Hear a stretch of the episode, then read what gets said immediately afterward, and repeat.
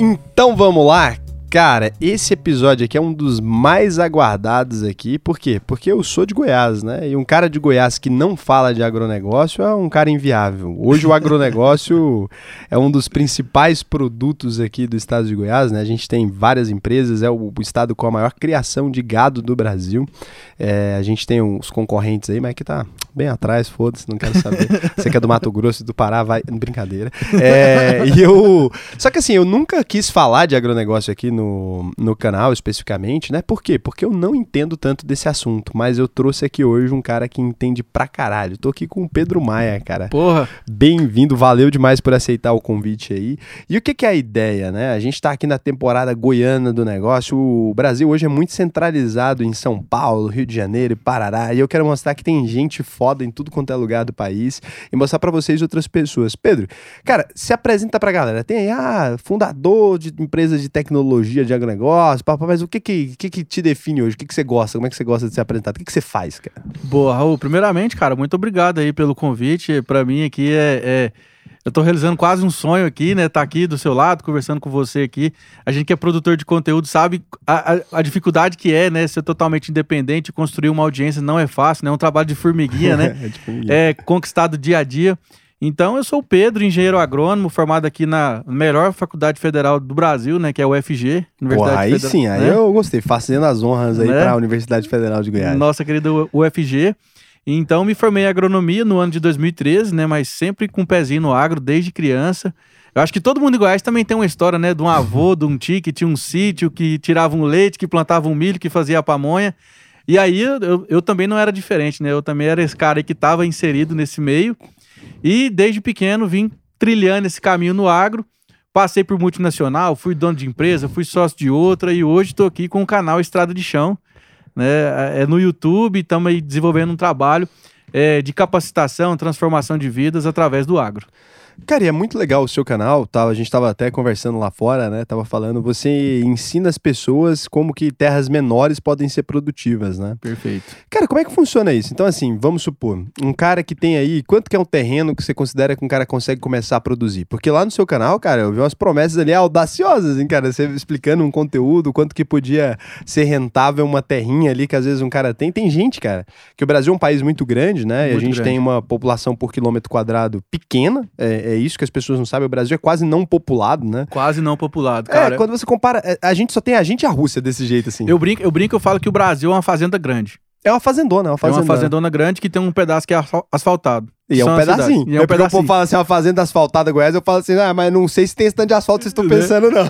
Por, por, isso que no Brasil, né, investimento em empresa de energia, né, de saneamento ainda é um bom negócio, vai ser porque tem muito chão para abrir ainda e muita coisa para fazer, viu, Raul? Mas enfim, é, voltando à sua pergunta, né, é, cara, eu, eu fui pra horta porque a horta ela é inclusiva. Então vamos lá, para você plantar soja, milho, mexer com gado, nós estamos falando de grandes extensões de terras, de investimento, às vezes milionário, para você poder. Uma colheitadeira de soja hoje custa um milhão, um milhão e meio. Caramba, custa um milhão de reais uma colheitadeira. Um milhão de reais, cara. Aí você pega uma plantadeira, né? Que você tem que comprar um conjunto, que é um trator que vem uma plantadeira. Então, assim, ela é um pouco distante para a maioria dos brasileiros, né? Mas não é impossível. E na horta eu vi a inclusão né, e o poder de transformação que ela pode gerar e capacitação de renda. Hoje, eh, você pode olhar para sua refeição, para o seu cardápio do seu dia a dia, toda a refeição praticamente sua tem uma saladinha, tem um alface, tem um tomate, tem ah, alguma coisa. É, tem que ter, não tem jeito, Tem que né, ter uma cara? fibrinha lá, ter, né? né? Tem que ter alguma coisa. Então eu vi na horta essa inclusão. Por quê, Raul? Porque com pequenos espaços e um pequeno investimento, eu consigo construir um negócio altamente rentável com uma margem gigantesca. O que, que é um pequeno espaço e o que, que é um pequeno investimento? Eu gosto dessa pergunta porque, assim, é, eu sempre falo, né? Ah, um investimento menor e as pessoas sempre me fazem essa pergunta, cara. O que, que é o um investimento pequeno? Porque às vezes a gente ah, fica muito imerso, né? Nessa uhum. coisa dos números ali. Dos às números. vezes, pra gente, o que é pequeno, às vezes não é pequeno pra pessoa, ou as pessoas não sabem o que, que é. O que, que é um investimento pequeno? Vamos lá. O que, que é o cara precisa, assim, pra começar? Vamos supor, eu quero começar a minha hortinha aqui. É, quanto que é o investimento que você acha que o cara vai ter que fazer? Porque em Goiás eu sei que o terreno é um pouco mais barato, vai variar, né? Do, vai do variar. terreno que você precisa comprar. Mas assim, falando já que a gente tá falando de Goiás, eu quero convencer a galera a mudar pra cá, inclusive, então já vamos falar aqui dos números que você deve entender melhor, que é o da sua cidade, né? Pô, Perfeito. Do, vamos lá, estado. Raul. Então, a gente tem dois nichos, duas vertentes praticamente. Eu tenho exploração comercial, ou seja, um negócio que eu vou viver dele, e eu também tenho como fazer uma produção pra, de subsistência, mas que é para alimentar, por exemplo, a minha família. Então são duas categorias diferentes. Para você fazer um, 10 metros quadrados, você consegue alimentar a sua casa. Caramba! De horta. 10 metros quadrados? 10 metros quadrados você consegue plantar alface, você consegue plantar uma couve, uma rúcula, um coentro, uma salsinha, uma cebolinha. Mas sustenta uma família, você acha do quê? Umas 5 pessoas? Tranquilamente. Tá zoando, cara. 10 metros Raul, quadrados. Noção, o negócio é muito mais acessível do que um eu pensava. Em um metro quadrado você consegue plantar 24 pés de alface. Caramba, cara. Você entendeu? É, não é distante mesmo das não, pessoas, não, não tá é perto. Exatamente. E aí vamos lá, vamos para a parte comercial e tratando isso como um business, como um empreendimento. Se eu pegar um lote de 300 metros quadrados, um lote padrão em Goiânia, qualquer esquina tem um lote de 300 metros quadrados aí que tá abandonado, que tá lá dando dengue, doença, sujeira, matagal, atrapalhando a vista, atrapalhando a vista que seja. Cara, num lote de 300 metros quadrados, com um investimento de 5 mil reais, eu consigo ter um faturamento de 15 mil reais bruto. Caramba, cara, não é possível isso. Um investimento que eu faço isso uma vez, eu consigo ter esse retorno perene. Eu vou só replantando, colhendo, replantando, faço um delivery, faço uma entrega, vendo na porta do lote. Porque, por exemplo, imagina que você está numa selva de pedra aqui na cidade, capital Goiânia. E aí você tem ali um condomínio que tem lá, sei lá, 150 apartamentos e do lado tem um lote. Você tá olhando lá de cima aquela hortinha, você não vai descer lá querer comprar uma hortinha ali fresca ah, tá na do hora. lado da sua casa, você vê nascer, vê crescer. E é engraçado que o ser humano, por mais que ele se desconecte, né? Eu acho isso muito interessante. Por exemplo, você pega a galera de São Paulo, eles são totalmente desconectados mesmo. Porque, querendo ou não, você nascendo em Goiânia, como a gente está cercado, se você andou 10 km em linha reta, você vai chegar na zona rural. Não tem como, né? Exatamente. Goiânia, eu acho que assim, não tem jeito mesmo. 20 minutos você atravessa a cidade inteira. É, e assim, se for de uma ponta, dá mais distante pra outra. Uhum. Mas assim, se você estiver na metade da cidade ou na, no finalzinho ali, na BR, porra, você vai andar um pouquinho, cara. Daqui pro caminho do Senador Canedo, você vai ver fazenda. Tem Exatamente. fazenda gado mesmo, né? Exatamente. Gado. Fazenda, fazenda, pivô de irrigação. Pra quem não sabe, eu tô falando de Senador Canedo, pra quem é de São Paulo, equivale a São Paulo a Guarulhos. São a Paulo a Guarulhos. Em, em, Goiânia, é os mesma quilometragem, 20 km. Em Goiânia, se você andar aquele trecho ali, você vai estar tá do lado, assim, ó, até você chegar na próxima cidade, como se você estivesse no caminho para Guarulhos, em vez de você ver o rio Tietê, aquela caatinga, você vai ver. Foi mal, galera. Aqui, aqui tem meio ponte. É, mas não. Não, não mas nem compara. Não, não, chega naquela não chega caatinga, não. Acho que o único lugar aqui que chega a feder um pouco ali é a saída da cidade quando tem os frigoríficos, né? Mas não é por conta da mesma razão, não é Perfeito. por poluição especificamente, é porque é o abate de animal mesmo. Uhum. Né? É, então a gente saindo ali um pouquinho, você começa a ver aquele tanto de plantação. Então, assim, quem nasce é, desconectado, né, o ser humano que nasce desconectado disso, que é o paulista lá, o cara que mora no Rio de Janeiro, são cidades que realmente não tem mais o agro. Quando o cara vê qualquer plantação de qualquer coisa, parece que tem uma coisa, um chip instalado na cabeça do ser humano. O cara vê uma plantação de qualquer coisa, é, ele pega uma fruta, por exemplo, e colhe do pé, os caras Boa. ficam assim, caralho. Você puxou, você puxou um gancho sensacional, Raul. Cê, não sei se você já viu aquele livro, chama Sapiens, Uma Breve História da Humanidade. Já do, demais, do Harari. Do Harari. O que, que o Harari fala? Antigamente a gente tinha os coletores, né? Que eram os homens que saíam para ir caçar e tudo mais. E aí ele faz uma provocação muito interessante, que ele fala: quem que domesticou a agricultura? O homem que domesticou a agricultura ou a agricultura que domesticou o homem? Cara, acho que a agricultura domesticou o homem, né? Porque ela que botou a gente para ficar dentro de casa, quietinho ali. Quem trabalha do... para quem? É, a gente trabalha para agricultura. Exatamente. Então, Raul, questão de produzir, de colher o alimento natural do pé da fruta ali, de ter uma produção, uma criação, tá no nosso DNA. Então, você sente um bem-estar na natureza produzindo seu alimento porque isso é instintivo. Então, quando você vê uma horta dentro da cidade, cara, você para, você olha, você, caralho, que legal, tem uma horta aqui, cara, eu posso vir colher um negócio aqui. Então, você sente uma satisfação que você não sabe explicar. Mas é tá, porque tá no seu DNA. E, e, é muito louco, eu já vi isso várias vezes, assim, né? De eu chamar meus amigos pra, sei lá, pego uns caras de São Paulo, daí eu levo lá. Meu tio, ele tem um. É, é, um espaço de festas, só porque é o que eu tô falando. Em Goiânia, a gente convive muito com, com a natureza o tempo todo. Porque uhum. é um espaço de festas, né? Tem uma piscina, tem aquele tanto de concreto. Você vai no fundo, o cara bota um pezinho de mexerica, um pé de limão. Uma cebolinha pra jogar um temperinho. No, alguma coisa. Um franguinho né? com quiabo. Então, dentro do apartamento você vê a galera fazer isso. A galera plantar um manjericão, Exatamente. a galera plantar um, um, um cajamanga ali, aqueles cajamanganão, né? A galera põe ali. Eu tinha um pé daquele no meu, no meu, no meu apartamento. E eu via, a galera de São Paulo chegava aqui, via, né? Aquele, aquelas plantinhas ali. Quando o cara arranca, né? Aquele corta o limão ali, o cara fica, cara, negócio de ter limão no, no quintal, né, galera? Então, assim, cara, mas é um negócio super normal, né? Super normal. Porra, você vai aqui, pega um limão e corta. Só que então... para as pessoas que vivem em cidade, elas se desconectaram tanto, tanto, tanto, tanto, tanto, que o cara acha, tipo assim, uma criação, né? Ele coisa de outro mundo, né? É coisa de outro mundo. O cara tá acostumado a pegar limão em saquinho, né? E, pô, limão, Perfeito. um pé de limão, gente, vocês não estão entendendo. Um pé de limão dá limão para você fazer assim, sabe? Você vender limão para 80 pessoas, eu acho. Exatamente. Um pé de limão é sério, o negócio bizarro, né? E pois é, Raul, então isso aí, cara, foi justamente o gancho que eu enxerguei. Eu falei, cara, tem um business aqui, tem muita coisa aqui, tem uma altíssima demanda e está sendo muito pouco explorado. Por que, que eu digo isso? Porque, por exemplo, eu fiz agronomia na UFG. Então, o que, que é o foco da, da, da, agronomia de maneira geral? A galera forma em agronomia, quer mexer com soja, quer mexer com milho, quer mexer com boi.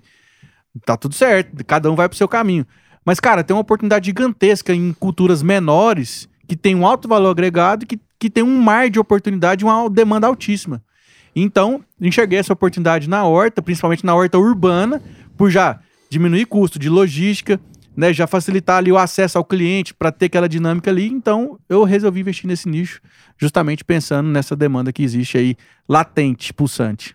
Então, o cara ali, um terreninho, uh, ele vai começa com as hortaliças ali, que parece que é o caminho mais viável. Então, uhum. o cara consegue, com um investimento ali inicial de 5 mil, consegue 5 gerar uma renda ali de uns 15 mil reais. Bruta, né? Aí tira os custos, ele consegue tirar uns 7,5, 50% de lucro ele consegue fazer numa atividade de hortaliças tranquilamente. Mas como é que funciona isso na prática, assim, então? Pro cara que tá ouvindo ali, tem um, um lotinho, como é que funciona assim na prática, assim? O que, que ele teria que fazer, teoricamente? Por onde que ele o vai? Que que, o que, que ele tem que fazer? Então, vamos lá. Vamos, vamos passar pela parte técnica e pela parte comercial. Pela parte técnica, tem que fazer todo o trabalho de manejo de solo, para fazer entender qual que é a, a, o nível de fertilidade que está aquele solo, corrigir aquele solo, para fazer, por exemplo, uma correção de pH, fazer uma adubação corretiva, né, repor os nutrientes que a planta precisaria para crescer. Então faz uma análise de solo, né? O, o agrônomo interpreta isso e fala assim: ó, você precisa jogar tantos quilos de tal adubo que, que beleza, você vai produzir. Então, em linhas técnicas, basicamente isso ele precisa fazer para começar. E aí então ele vai fazer um estudo de mercado para saber quais são as culturas que mais têm demanda na região dele. Por exemplo, ele vai andar nos verdurões, vai nos restaurantes, vai entender o que, que o restaurante consome mais, o que, que a, a dona de casa consome mais e vai plantar. 90% das vezes, Raul, acaba caindo nas hortaliças folhosas, que é alface, rúcula, salsinha, coentro, espinafre, que são essas que têm um giro rápido. Porque eu planto uma alface hoje, Raul, é, quando eu falo plantar, porque eu já pego a mudinha, eu já compro ela pronta, né? Então eu, eu jogo a mudinha no chão, em 45 dias, 40 dias, ela já, já tá no ponto de colheita. Tá brincando. Então, por exemplo, eu pago 20 centavos numa mudinha de alface, mais o meu custo de mão de obra, energia, é, tudo que está envolvido no, no, ciclo produtivo, vamos arredondar aí para um real o custo de produção de um pé de alface. E eu vendo esse alface a três reais. Caramba, interessante esse negócio, hein, entendeu? Cara? Que loucura, cara. Então, por exemplo, quando eu pego um lote de 300 metros quadrados, cara, 300 vezes 24, vai dar uma pancada aí, entendeu? Então, assim, o giro é muito rápido, as coisas acontecem muito rápido e a atividade se paga muito rápido.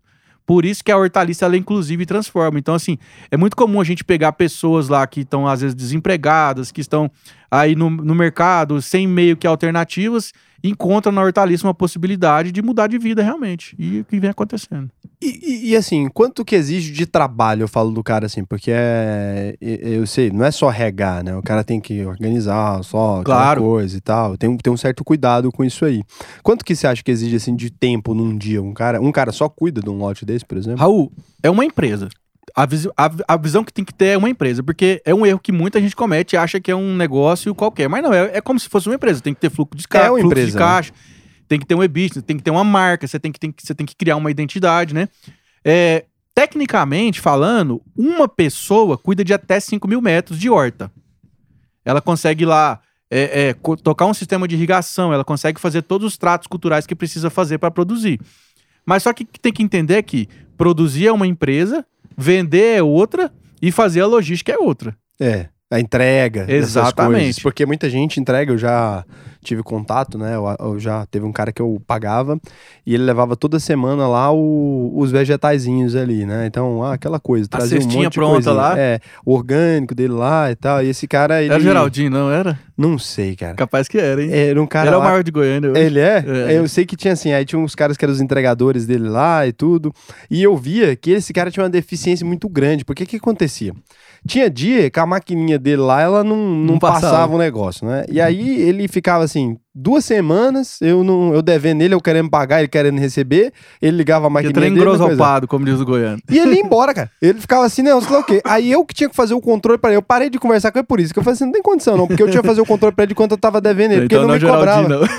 Ele não me cobrava, bicho. Aí eu ficava assim, cara, não sei quanto que eu tô devendo pra esse cara, cara. Aí eu tinha que fazer uma anotação. Olha o que que virou minha vida. O negócio que era pra simplificar minha vida, que chegava na porta da minha Você casa. tinha que controlar pra ele. É porque eu fiquei com dó, né? O maluco vai Entendi. lá, sai da casa dele, bota os trem, ele entregava o trem certinho. Entregar, cara, ele era assim, ó. Pontualíssimo. Pontual, sábado, nove da manhã. Todo sábado, nove Olha. da manhã, tava na minha porta, ó. Ah, to- toda a cestinha dos vegetais da semana. Certinho. Só que aí, pra receber, aí ele falava, não, foi duas. Eu falei, rapaz, você tá contando isso tá errado. Foi três vezes, você tá tomando prejuízo, você não tá prestando atenção. E ele discutia ainda. E eu ficava, rapaz, Porque eu o negócio contando. é tão bom que ele não faz nem conta. Não tá fazia nem conta. Eu sei que ele não fazia nem conta. Aí eu cismei. Então eu acho que isso deve ser um problema de muita gente. Aí o cara Muita começa gente, ali. 99%, Raul. Foi até onde surgiu na- na- a nossa ideia de fazer o curso de hortas urbanas. Aí você fez o curso de hortas urbanas. Aí nós criamos um curso de hortas urbanas que é para justamente capacitar toda essa turma que quer produzir de maneira profissional. Rapaz, você tem uma ideia boa, hein? Tô, tô chocado aqui com esse E negócio. aí, é, a gente pegou um nicho bom, Raul, e assim, a gente trata as pessoas, pô, você tá abrindo uma empresa, você tá abrindo um negócio. Tá, é, tem é, toda a questão da poética, né, de produzir o alimento, de ser o alimento orgânico, saudável e tal. Mas é uma empresa, você tem que viver disso, porque você não é ONG, né? É, não. então a gente mune os alunos com planilhas, com aulas e muitas coisas para poder ter justamente essa visão empresarial do negócio. Vamos lá, como é que você foi parar nisso? Que é uma pergunta que, que eu quero fazer pra você. De onde que vê esse negócio? Beleza, você, Você tá com lá- tempo aí, Tô, tô com tempo. A gente tá com um tempinho aí, então tem um, tem um relógio aqui não, tamo tranquilo. Beleza, vamos lá. Cara, vou te contar a minha trajetória. Eu me formei né, no ano de 2013 na UFG. Então trabalhei em multinacional do agro, focado em commodity, com soja, com milho. Fui sócio, diretor comercial de uma empresa de tecnologia, de, de pecuária, de controle de gestão de, de gado, né? E aí eu tava numa, numa fase de transição com a questão do agro, que eu queria, eu tinha muita vontade de produzir alguma coisa por mim mesmo, de empreender no agro de alguma maneira. Até meu primeiro plantio foi mandioca, né? Eu plantei mandioca ali na, na cidade de Bonfinópolis, uma cidade pertinho aqui, que deve dar uns 40 quilômetros mais ou menos também. Deu tudo errado, né? Porque não tinha visão empresarial do negócio, fiquei muito preocupado com a parte técnica, esqueci da parte comercial, bem como disse, são empresas distintas O início de um sonho, deu o tudo início errado. de um sonho. Como todo empreendedor, né? Tem que tomar umas, umas, umas lapadas primeiro até acertar. E aí encontrei meu amigo Geraldinho na faculdade, né? No curso de agronomia. E a gente sempre trocando ideia, sempre conversando, sempre tinha uma, um, um match ali entre eu e o Geraldinho. A gente sempre querendo fazer alguma coisa junto. E o Geraldo também seguiu a linha dele. Foi para multinacional, trabalhou em multinacional japonesa, americana, trabalhou com outro segmento também. E aí, cara, a gente. O Geraldinho começou a produzir, e aí eu fui atrás dele. Eu falei, ah, espera aí, você começou a produzir, você nem me chamou, cara? Pera aí, ué. O que que é isso? Que aí que é é a velho? É, ué, eu e, os- e os brother. E aí o Geraldo era muito bom na questão produtiva, na parte técnica. E eu, por ter trabalhado em empresa de software, por dominar uma sequência lógica para fazer as coisas e tudo mais, eu falei, Geraldo, peraí, cara, você tá bagunçado. Aí eu, eu comecei a ajudar ele a organizar o business. Comecei a criar uma planilha de Excel que ajudaria num fluxo de caixa, que depois ajudaria a fazer um fechamento e tal. E porque a horta é o seguinte, Raul, você entendeu que é um, é um business que gira muita grana, muito rápido. Então o que que acontece? O cara que produz hortaliça, ele é aquele produtor que ele tá o tempo inteiro com uma pacoteira de dinheiro no bolso, mas ele acha que é dele. Ele esquece que é da empresa. Que é do negócio, né? Mas E aí- aí, todo setor acontece isso. E aí o que que acontecia? Chegava na hora de pagar a conta, cadê o dinheiro? Ficou na gasolina, ficou no- na caneta que ele comprou, ficou em vários outros pequenos custos que ele no foi uísque tendo. no Bahrein. no uísque no Bahrein, né? E aí, então, eu comecei a ajudar. Não, Geraldo, você tem que ter um prolabore, você tem que fazer isso, tem que fazer aquilo e tal e tal e tal. E aí a gente meio que uniu forças nesse sentido e as coisas começaram a dar certo. E aí, cara, um, um belo dia o Geraldo me ligou falou assim: Pedrão, vamos gravar um vídeo aqui na horta de um cliente nosso aqui, que, que ele, ele fazia muita consultoria. Né? Eu sempre era o cara, o behind the scenes, né? Eu trabalhava ali com ele nos bastidores. E aí um dia, ele- eu sempre com o canal do YouTube. Já tem uns dois anos que eu tinha o canal. Falava de tudo, filmava a minha rotina, né? Depois eu posso contar a história, como é que começou o canal também. E aí gravei um vídeo com o Geraldo, cara. E esse vídeo em uma semana deu 200 mil visualizações. Porra! Você viralizou. O vídeo era sobre o quê? O vídeo era 20 mil reais de faturamento em 2 mil metros quadrados de horta. Ah, cara. Aí foi daí que veio então a coisa do, Daí da que, viralização. aí que veio o negócio. E aí o público começou a implorar: não, mas vocês não têm um curso, vocês não têm uma planilha, vocês não têm nada. Cê- Como é que é? É só YouTube? aí o Geraldo deu dor de barriga na gente, né? Falou: cara, nós estamos. Tem um negócio aqui que a gente tá, tá perdendo tempo, né? Então aí nós sentamos, estruturamos um curso, né? Falou: não, vamos ensinar tudo que a gente sabe. Então escrevemos, estruturamos e fizemos o lançamento. E fizemos o 6 em 7 no primeiro lançamento. Aí já vendeu 6 em 7 logo de saída. De em cara, resumo, você em tava resumo. ali fazendo nada, Tava com o meu canalzinho lá trabalhando. YouTube, trabalhando, ou como diz o Bruno Pereira, keep upload, né? Sempre postando toda semana, dois, três, quatro, cinco vídeos toda semana. Meio sem direção, tentando achar algum negócio para poder emplacar com isso. E aí, essa foi a, a deixa perfeita e a gente focou, entrou 100% de cabeça nisso depois disso. Caramba, e aí o, o curso ali você focou nessa coisa de ajudar a pessoa a construir e tal. E aí o canal do YouTube foi por quê mesmo? Que você tava me contando lá até que você foi demitido, né, por causa do canal do YouTube. Boa. Vamos lá. Em 2018 para 2019, eu era diretor comercial de uma empresa de software de gestão de pecuária, que era uma startup que estava começando. Então, eu trabalhava nessa empresa, rodando o Brasil, fazendo de gado. Não sei se você já viu aquele chipzinho que vai na orelha do boi. E aí tem um sistema de Aquele telemetria amarelinho? aquele amarelinho. Aí tem um sistema de telemetria que lê aquele chip e aquele chip ele vira como se fosse um CPF do boi. E isso cai dentro do sistema e toda a vida do boi passa a ser registrada dentro daquele sistema. Então, os- as pesagens, as, as vacinações, a, a ração que esse animal consome. E aí, no final, você sabe exatamente quanto que aquele boi custou para ser produzido. Então, você sabe quanto ele custou para ser produzido, você tem o valor de venda, você sabe quanto de lucro você teve. Rapaz, pôr um negócio desse em mim é o prejuízo. Tanto que eu já bebi pra chegar nessa carninha aqui, não foi fácil, não. Muito investimento, né, Raul? Então, trabalhei nesse, nesse- Fui diretor comercial, era consultor técnico de desenvolvimento da ferramenta, porque eu tinha expertise pecuária, né? Foi um trabalho que eu tinha feito desde a faculdade, trabalhando com pecuária, sempre trabalhei com pecuária, de gado de corte. E, cara, e aí as coisas lá nessa empresa começaram a ir para um outro lado e tal, e aí começou a dar errado, enfim, eu saí da sociedade como diretor. Eu, eu tinha um equity, né, como diretor comercial. E aí acabei sendo afastado, né? Fui promovido ah, ao mercado de trabalho, né? Depois dessa, dessa, dessa empresa. E aí eu assinei um termo de não concorrência. Hum, então Por- você não podia fazer. Eu não podia fazer aquilo que eu sabia fazer. Então eu pensei, cara, eu sempre quis trabalhar na parte de agricultura. Eu estava trabalhando com pecuária. Então, foi a deixa perfeita. Eu falei, não, então agora eu vou dar uma pivotada aqui na carreira, vou voltar do zero. Isso Isso, faz quantos anos? Só pra não. isso faz três anos, mais ou menos. Então dei uma pivotada na carreira e falei, vou trabalhar agora com agricultura, soja e milho, que era o que eu, eu sabia só o teórico, né? Que eu tinha aprendido na faculdade e tava lá enferrujadinho, lá guardado, né? Porque você nunca assiste as aulas completas né, da faculdade, aquela- É, tá. nada de novidade. Tem que fumar paeta, tem que É, beber cerveja. beber cerveja. Aí, Raul, beleza. Eu falei, então vou, é a deixa perfeita pra mim mudar de carreira. Aí você pensa, o diretor comercial de uma empresa, viajando no Brasil, dando palestra, treinamento, aquela rotina insana que você já sabe, de sair de casa na segunda, voltar na sexta, né? Às vezes nem voltava, né? Já emendava. E aí eu, um- eu tenho um- uma coisa que me favoreceu muito, que eu tenho um network pesado dentro do agro. Criei vários grupos de WhatsApp com os amigos da faculdade, criamos uma maçonaria que, ó, aqui ninguém fica sem emprego, todo mundo um sempre vai ajudar o outro. E aí falei pra essa galera lá, ô meu companheiro, obrigado. Caralho, deu uma salvada aqui, Me ajudou. Aí, Raul, postei nesse grupo lá, galera, ó, Pedrão tá disponível no mercado aí. Qualquer coisa, o pai agora quer trabalhar com agricultura. Você pode, pode mandar pra cá que eu tô pegando. E aí, um, um grande amigo meu lá dessa época lá virou pra mim e falou assim: Pedrão, eu tenho uma oportunidade perfeita pra você aqui.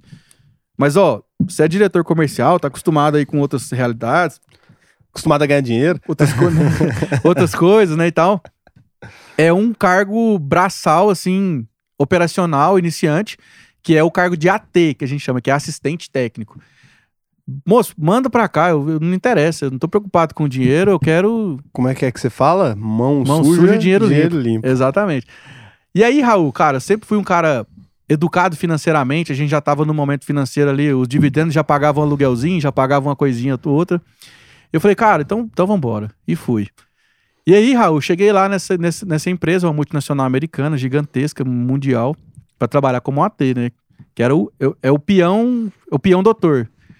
Cheguei lá nessa empresa, eu falei, ó, Pedro, você vai ter que ser responsável pelo tratamento de semente de soja. Bacana. Que que é isso? Porque é o seguinte, antes de plantar a soja, você pega a sementinha de soja, o grão de soja. Você já viu um grão de soja? Uhum. Então, você pe- aquilo lá é a semente de soja, né? Sim. Então, você pega aquela semente e você põe na terra e ela nasce. Então, Que que mas hoje acontece? tem uma história que não é bem assim, não, porque as empresas elas vendem sementes estéreis, não, né? sim, é, tô falando aqui de uma maneira já pra economizar, pra explicar de Não, fato. mas tem que explicar isso aí pra galera entender como é Isso. que funciona. Que Sabe tenho a semente e tem o grão. É, isso, aí, Isso. tem um negócio. Explica essa história aí, porque isso é muito importante pra quem investe em empresa Boa. de, De agro. de agro, porque assim, a gente tem hoje, né, empresas, no Brasil já tem empresa de soja que faz melhoramento genético da soja, e a gente tem no exterior uma empresa que faz não só de soja, como faz, eu não vou falar o nome dela aqui, mas você sabe qual é, Você que tá, tá conseguiu- por dentro, que conseguiu controlar as sementes ali, e essas sementes não nascem. E aí é o lance é, essa semente, não sei se é a semente ou se é o grão, né, que você vai saber me explicar aí. Mas as- essa, eu estudei isso antes, né, porque eu tô estudando agro tem muito tempo. Antes de eu investir, eu Bacana. estudo bastante, assim, cara. E eu tô querendo entrar no agro, né? Então, quando eu fui estudar ali, eu percebi que, na verdade, um jogo é muito mais interessante. Porque Muito. ela te vende, por exemplo, é... Tem uma cervejinha dessa daqui que ela é capaz de gerar outra cervejinha. Então, uma cervejinha dessa que você toma só ela e não gera outra. Perfeito. Então, os caras conseguem ter uma receita recorrente. Ele joga lá no Recorrente. balanço da empresa. Receita recorrente. É o número de clientes dele que é produtor de uma coisa específica que tem que comprar a semente dele todo, toda ano. safra. Isso. Aí eu tenho a semente e tenho o grão. O grão é o comercialzão que usa na ração, que usa na indústria, que é, o, é, é a matéria-prima para fazer vários produtos. A semente não, ela tem a tecnologia genética, tem todo um estudo que é feito ali, uma questão de DNA, de melhoramento genético, para ela ter um potencial produtivo ideal que uma sementinha vai virar 9 grãos de soja, por exemplo, um exemplo, né? Então eu era responsável por fazer o tratamento da semente de soja. O que é o tratamento da semente de soja? Eu tinha que fazer uma proteção nessa semente de soja para que quando ela está nos primeiros estágios iniciais da vida dela, vai vir um inseto, vai morder essas- essa plantinha que vai sair e aí vai acabar com, aquelas, com aquela planta, vai matar ela. Vai dar uma praga. Então, esse tratamento que ele dá essa proteção nesse período inicial. Então, eu era responsável por fazer esse tratamento. Fazer esse tratamento e prospectando os clientes para vender o produto que usava para fazer esse tratamento, que é um produto, né, um defensivo químico que utilizava para fazer esse produto. E aí, Raul, meu primeiro desafio, cheguei lá na fazenda, né, cara, é, é, nunca tinha feito esse tratamento de semente na vida. Tinha visto só na faculdade uma aula lá que eu matei, né? Mais ou menos assim. Ah, mas você é um cara doidão, né, velho? Eu Aí. Ra- aí, beleza, Raul. Ti- Tinha passado pelo treinamento e tudo mais, mas uma coisa é você passar pelo treinamento, outra coisa é você fazer, né? Na prática, teoria Na é outra. prática. e aí cheguei pra fazer esse tratamento da semente de soja. E aí a gente vai lá naquele velho portal de vídeos, né, onde você tá assistindo esse podcast, e digitou lá como fazer tratamento de sementes. Eu, porra, velho, não tem nada. Nada. nada. E aí, sempre muito investigativo, sempre gostando de, de desafio mesmo, falei, não, então eu vou dominar essa parada aqui. Aí pesquisei, apanhei e descobri como que fazia o tratamento, né? Na verdade, a gente usa uma máquina, né? Que essa semente passa por essa máquina e ela é banhada nesse produto químico lá, onde tem toda a questão da dosagem, né? A regulagem e tal. E ela sai lá do outro lado tratadinha. Então, se você já viu semente de milho, que às vezes ela tá vermelha, ela tá azul. Uhum. Então, aquilo é o tratamento de semente. Ah, então é por isso que ela fica de outra cor. Isso, exatamente. É o químico. Exatamente, eu era responsável por isso. Aí eu olhei isso, Raul, e como todo bom empreendedor, a gente sempre tá olhando uma oportunidade de alguma coisa. E eu vi que não tinha conteúdo sobre isso. E o que, que eu fiz? Comecei a filmar a minha rotina. Então eu ia tratar a semente, eu filmava eu tratando a semente. Pessoal, aqui é a máquina de tratar a semente. Aqui você regula o produto, aqui você joga semente, aqui você faz isso, aquilo. E cara, aí foi aí surgiu o canal e aí eu fui começando a postar meu dia a dia. Ia regular uma máquina para plantar a soja, a plantadeira. Gente, para regular a plantadeira é assim. Ó, para mexer com boi é assim. Para plantar a horta é assim. Então você começou ensinando, cara. E- Exatamente. E, é isso que eu falo sempre, né? É porque as pessoas, quando elas vão criar um canal no YouTube ou alguma coisa, elas não pensam necessariamente em agregar valor. É, é isso que eu tento explicar para todas as pessoas todos os dias da minha vida. Um cara me manda um canal dele de finanças e eu tento ajudar todos os dias, cara. Porque eu acho que é um nicho, né? Tão mal explorado, né? A gente tem ali 3% de investidores que eu não. Eu quero mais é que tenha 20 mil caras criando conteúdo, concorrendo, né? Porque eu acho que isso melhora a qualidade do produto, né? Perfeito. Então o cara chega em mim e fala, Raul, o que, que você acha do meu canal? Aí eu abro o canal do cara, aí eu olho lá, ele tá com aqueles mesmos vídeos de todo mundo. É tipo assim, como abrir conta numa corretora. Eu falei, cara, esse vídeo, né? Porra, fulano fez, fulano fez, fulano fez, fulano fez, e fez melhor. Então significa que você não vai conseguir com esse vídeo funcionar. Agora, se você pega uma área que eu não sou eficiente e você vai lá, na minha ineficiência, que é o que você encontrou, você detectou ali uma ineficiência do mercado e falou: caralho, ninguém fez isso aqui e é uma coisa que tem muita demanda. Então, não é só que ninguém fez. Não adianta você fazer o seguinte: ah, eu vou fazer um conteúdo agora Boa. sobre criação de besouros não vai funcionar. Eu falo pro cara, cara, presta atenção. Então você vai ali, tem ali um, um conteúdo, você vai pensar num conteúdo que ninguém tá fazendo, que tem uma Uhum. grande demanda. Se você faz aquilo ali muito bem feito, você cresce na falha dos grandes. É assim que você vai e alavanca rápido. Eu cresci por quê? Tinha um monte de canal que ensinava o basicão ali, e tinha um monte de canal que ensinava o conteúdo muito, muito técnico. Então era um monte de canal ensinando pessoas a investir, e aí o cara falava, beleza, eu abri conta na corretora, eu sei o nome de umas cinco ações, mas e agora, o que, que eu vou pôr na minha carteira? Eu comecei a fazer conteúdo só de bolsa de valores. Então eu não fazia, cara, eu não fazia um A fora. Até eu chegar em 200 mil inscritos, e pode olhar no canal, não tem um vídeo que não fosse conteúdo sobre bolsa de valores e explicando termos técnicos. Uhum. Então eu criei minha própria audiência, na verdade. Aquelas pessoas, elas estavam num lugar ali, aí eu ensinei eles a consumirem meu conteúdo. Depois que eu ensinei, aí agora eu posso meter assim, ó, o estudo do Jeremy Siegel. E aí a galera fala, entendi, saquei. Caralho. Porque ele viu os outros vídeos. E aí ele entende o que, que eu tô falando. Então você vai Aham. criar seu próprio. Foi o que você fez. Cara, como se dá o que da máquina? Aí Isso. agora o cara quer saber isso pra quê? Pra alguma coisa. Aí você criou Exatamente. É, e aí, o que, que eu tinha muito claro na minha mente? Eu já tinha feito vários cursos online, né, cara? E a gente sabe que tem, tem cursos muito bons e tem cursos que, que né, tinha, tinha que ter uma, uma lei que proibisse de colocar um conteúdo. Eu acho que é só dar um tiro no joelho de quem fez. Lei. é, é, pronto. e foi isso. Então, Raul, o que, que, eu, que, que eu entendi? Cara, se eu for produzir algum conteúdo, eu tenho que produzir um, um conteúdo que resolva problemas. Foi o que eu pensei. Então, assim, você pode olhar no meu canal que 90% dos vídeos começa com a palavra como. Porque é sempre ensinando alguma coisa, como fazer alguma coisa, como entender alguma coisa. Né? Na minha visão, né? Lógico, né? Então, Raul, aí isso comecei a fazer isso rotineiramente. Né? E aí batemos 100 inscritos, mil, 5 mil, 10 mil, hoje estamos batendo 70. Né? Depois de dois anos. Cara, e eu dei uma olhada, você é um dos maiores canais, na verdade, do, do agro, né? Porque não tem muita gente fazendo. E eu sempre falei, você vai ficar muito rico, você vai ficar muito mais rico que eu. Porque Deus abençoe. eu tenho certeza absoluta. Não, eu tenho certeza absoluta, porque eu sempre fiz pesquisas, eu tenho um monte de site e tal, e eu sempre fiz pesquisas de nicho, né? Daí uma época, eu vivia de publicidade ainda, de banner específico e tal. Então eu, eu calculei ali, daí eu olhei e vi quanto que a Globo recebe de, de mídia do agro, daí eu vi quanto o SBT recebia de mídia do agro, daí eu vi quanto a Record recebia de mídia do agro, daí eu vi que eles tinham, sei lá, a grade deles é um programa semanal, eles têm um programa por semana. Claro que em Goiás a gente tem todo dia, porque aqui é, é o polo da coisa. É o Goiás, né? É, o Goiás. É um, pro- um programa semanal ali, só que quando você olha pro volume daquela verba no faturamento total da empresa, é um negócio meio grande. Então o que, que acontece? O agro é tão grande que mesmo que aquilo ali não dê audiência, eles são obrigados a colocar na grade, porque parte da receita deles relevante Pesada. vem do agro, até porque o agro, no Brasil, parte da receita do Brasil relevante vem do agro. Então o que, que acontece? Você tem hoje, o cara, vamos supor o seguinte: eu montei hoje uma empresa de defensiva agrícola, eu montei hoje uma empresa de, sei lá, de adubo, eu montei hoje uma empresa de qualquer coisa. Quais lugares que eu tenho pra anunciar? Onde que eu vou anunciar? Canal Estrada de Chão, pô.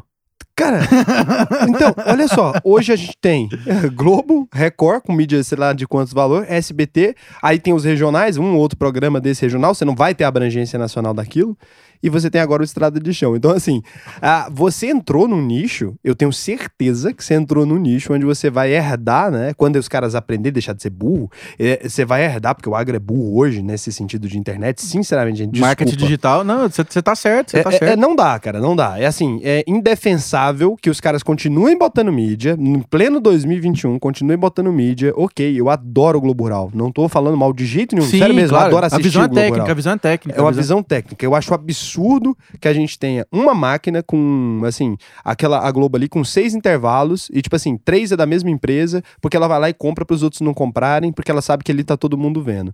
Então, assim, é de uma burrice, porque se os caras ajudam a pulverizar o mercado e botam a mídia em você, ali eles estão criando o mercado para eles. Eles não estão fazendo bem para você, não. Eles estão fazendo bem certeza, para eles. Eles estão criando uma não ser refém daquele espaço. Porque, tipo assim, se meu concorrente pegou aquele espaço, as minhas vendas vão cair no trimestre inteiro. Não é de uma burrice deixar um poder desse na mão do- do- de um grupo de mídia, né? Total. Todo mundo saiu fora. Total. Todo mundo saiu fora Todo dessa. saiu fora. As varejistas saíram fora dessa. As empresas de refrigerante saíram fora dessa. O mundo. E cada dia tá saindo bancos, mais. Cara, todo mundo tá fora. O agro, eles estão até hoje, pleno século XXI. Você liga o mesmo canal, é o único lugar que você pode ver uma propaganda de agronegócio. E aí é o seguinte: quem que tem dinheiro pra comprar uma porra daquela? É vacina, na época da, da vacina da febre aftosa, que por hora é obrigatória no Brasil. E olha só, cara, da va- vacina da febre aftosa. Vai deixar de ser porque a gente tá quase zerando. Quase né? Então, zerando. Vai deixar de ser. Você tá preocupado com esse negócio aí, você já inventava outra coisa. Você tá por dentro, hein, Raul? Que isso. Então, é, eu estudo pra caralho essa porra, cara. Há anos, tô querendo investir no agro anos. Eu sou um cara assim que eu não invisto em coisa que eu não entendo, né? Então eu falei, porra, vou, vou estudar ali até eu entender. né? Dominar mesmo. E por mais que eu estude ainda, eu ainda falo, é coisa que eu não entendo. Petróleo, eu não entendo. Agronegócio de modo geral. E assim, se você pegar nas nuances, tem alguma coisa que eu já entendo.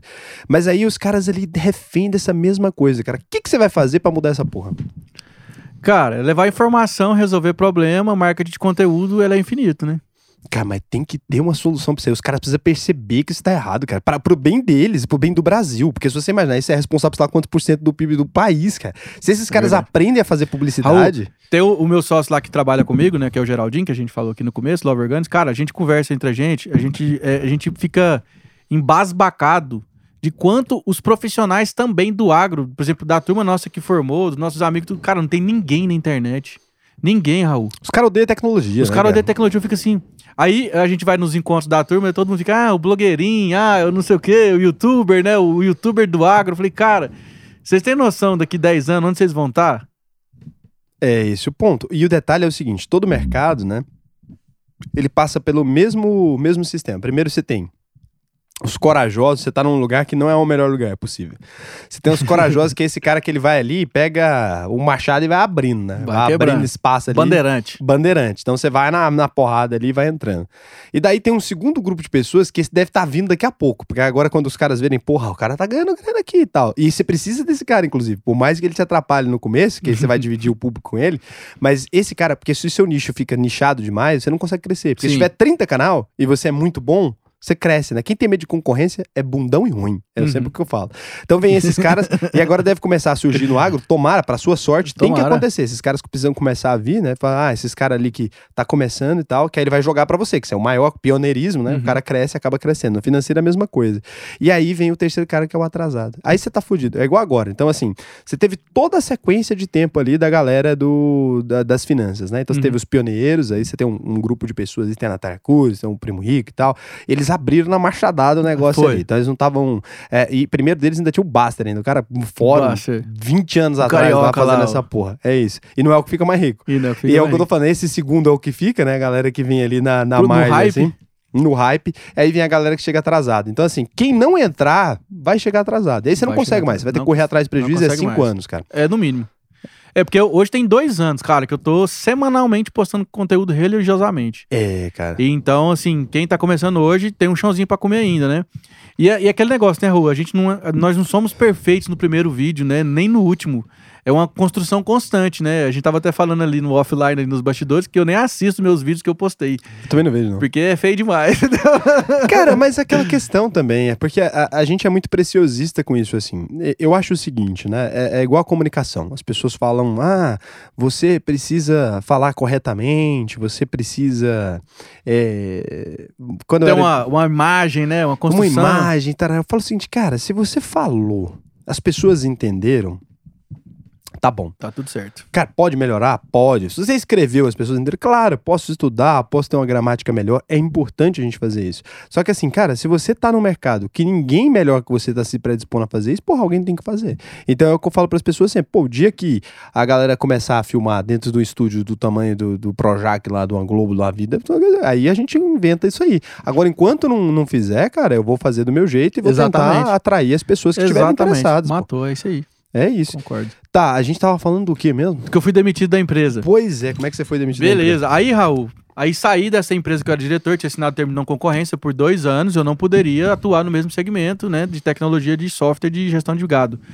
Então fui trabalhar, é onde começou o canal, e aí tava nessa multinacional americana, muito grande, e dessa multinacional americana eu fui pra uma empresa lá em Rio Verde, que também foi vendida para uma multinacional recentemente. Explica aí pra galera. Rio Verde é a cidade daqui do lado que. Rio Verde é o polo mundial da maior tecnologia empregada no agronegócio que existe. É onde tem a Tecnoshow, né? onde tem a Tecnoshow. Inclusive, vamos estar lá com o Agro 2 Podcast. A naquele gente dia. vai estar lá na Tecnoshow também com a Fisher, que é minha, minha plataforma de investimento. Eu vou ensinar a galera do agro a investir, cara. Aí. Esse Ensina é a fazer umas heads lá também pra moçada. É isso aí, eu vou ensinar, pô. É, Pode que é ensinar que ideia. tem mercado demais. E aí, Raul, fui trabalhar nessa empresa em Rio Verde, cara. Depois que eu saí dessa multinacional americana. Porque a multinacional americana eu tinha um contrato. Então esse contrato venceu e aí não renovou e tal. A empresa passou por uma estruturação lá e, e eu fiz uma, uma rede boa de contato e me indicaram para essa empresa em Rio Verde. E fui para essa empresa em Rio Verde trabalhar lá. E aí, cara, tava lá trabalhando e aí nisso veio a pandemia, março de 2020. Né, deu aquela pancada e eu já era casado. Minha esposa morava em Brasília e eu morava em Rio Verde. 500 quilômetros de distância, né? E a gente se via só aos finais de semana. A gente tinha um apartamento aqui em Goiânia que a gente mantinha. Ou a gente encontrava em Goiânia ou ela ia para Rio Verde, porque para ela era mais fácil, porque eu- quando o agrônomo está em período de safra, Raul, ele é quase que um médico num plantão, ele tem que estar disponível full time. Porque o produtor começa a plantar às vezes 4 horas da manhã, termina uma hora da manhã. Então, assim, é uma loucura. Então, eu tava nesse, nesse período. E beleza, fui trabalhar nessa empresa e veio a pandemia, né? O agro não parou, né? Não parou nem um dia, não teve Se um... parar de morrer de Cara, fome. não teve. teve lockdown na cidade, mas eu tava lá rodando. Mas parar não é morrer de fome, tá doido? Como é que Exatamente. para o agro? E aí foi isso, cara. E aí, que que- É muito boa essa história sua. Pô, o agro não parou, foi graças a Deus, Graças né? Porque a se Deus. o agro parasse, eu tinha morrido de fome. tava lascado? e aí, Raul, o que que aconteceu, cara? Minha esposa ficou grávida, né? Tava lá em Rio Verde, Aí, ó. e aí a esposa ficou grávida, né? E aí eu cheguei no meu patrão, né? No meu, no meu, no meu chefe lá, né? Na época, falei. Ô chefe, seguinte, minha esposa tá grávida e ela mora lá em Brasília, eu moro aqui em Rio Verde e a gente precisa ir pra Goiânia e eu tô indo pra Goiânia. Aí ele é mesmo, eu falei assim, é, mas e seu trabalho aqui? Como é que você vai fazer? Eu falei, então, eu tô te avisando que eu tô indo pra Goiânia, né? O meu trabalho aí, quem decide é você. Porque a empresa tinha uma loja em Goiânia. Tem até hoje a loja em Goiânia. Não, me consegue uma transferência pra Goiânia aí, ver alguma coisa aí. E ele conseguiu mexer os pauzinhos lá e me colocou em Silvânia Mas pertinho. pertinho. Então, não, tá tudo certo. Então, beleza, vambora. E aí, cara, eu, eu cheguei em Silvânia, que muito comunicativo, vendedor, comecei a abrir muita coisa, enfim, não sei o que aconteceu. Um belo dia eu tô lá e meu chefe vem fazer uma visita pra mim de Rio Verde pra Silvânia, esse mesmo chefe. E aí a gente foi almoçar junto. E a gente começou a almoçar, aí ele serviu o prato dele, sentou na mesa e falou assim: Pedro, é o seguinte, eu vim aqui pra conversar com você porque você precisa tomar uma decisão na sua vida. Eu, caramba, o que aconteceu, cara? O que que tá acontecendo? Então, seu canal tá muito bom, né, cara? Você tá lá com tantos mil inscritos, não sei o que, sabia tudo. Todas as estatísticas, mais do que eu do canal. Aí eu falei, nossa, que legal, né? Falei, pois é. Então, qual que é seu projeto de vida? É o seu canal ou é a sua a empresa que você trabalha? Aí eu tive que tomar uma decisão, né? E aí nós estamos aqui hoje, né? No Investidor Sardinha.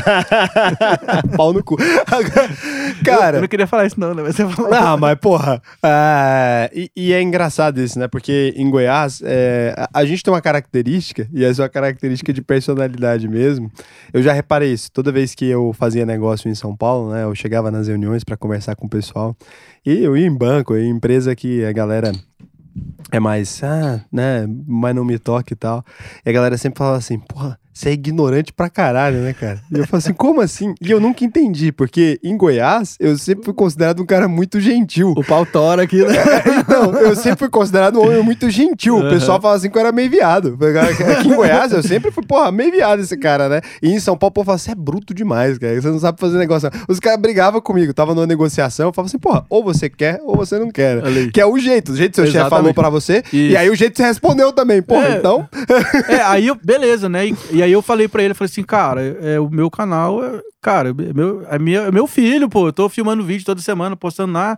Não tem como eu parar o canal, não, mas você tem que parar de se expor desse jeito. Você tem que parar de não sei o quê, você tem que parar de não sei o que. Eu falei, moço, eu vou parar de fazer stories, eu vou parar de postar que eu tô na lavoura, eu vou parar de fazer o meu marketing pessoal, né? Mas enfim, né? Dormi com essa, né? Fui embora. Passou 15 dias, eu fui demitido da empresa. Hum. Não, graças a Deus, né? Então isso foi em janeiro desse ano. Em janeiro eu tinha 15 mil inscritos no canal, né? Apesar de que os inscritos não significa muita coisa no canal, viu, gente? Então fui demitido em janeiro, tava com 15 mil inscritos, agora estamos em setembro, eu tô com 70 mil inscritos no canal. Já faturei quase 200 mil reais esse ano só com o canal, com curso, que não sei o quê. Graças É a. Deus. Cara, não tem jeito. Eu lembro que teve uma época, né, quando eu era diretor de empresa ainda, e isso da, da primeira vez que eu era mais novinho, Ó, que bizarro, cara. Como eu comecei muito novo, né? E eu comecei numa empresa que já era grande e tal, e eu aprendi realmente, eu tinha um carinho pela empresa, porque eu aprendi tudo o que eu sei lá. Tanto Uhum. é que essa é uma empresa que entrou em recuperação judicial depois, devendo meio mundo de gente. E, e quando eu saí da empresa, e a empresa tem uma dívida comigo que eu nunca vou cobrar, e aí eu vou explicar por que agora. Então, a- tem um monte de dívida mesmo, e que eu nunca, nunca, em hipótese alguma, eu, eu cobraria, né? Jamais. Eu, um monte de gente processou e tal. Não, a questão de gratidão mesmo, assim. Perfeito. Mas eu lembro que na época, quando eu tava lá, assim, tinha mais ou menos uns três anos de empresa. Eu cheguei num ponto que eu falo, né? O tanto que as pessoas falam, ah, empreendedor você nasce, você tem coragem de tomar risco. Porra nenhuma, cara. Porra nenhuma. Eu lembro quando eu era bem novinho, né? Eu tava lá com 20, 21 anos.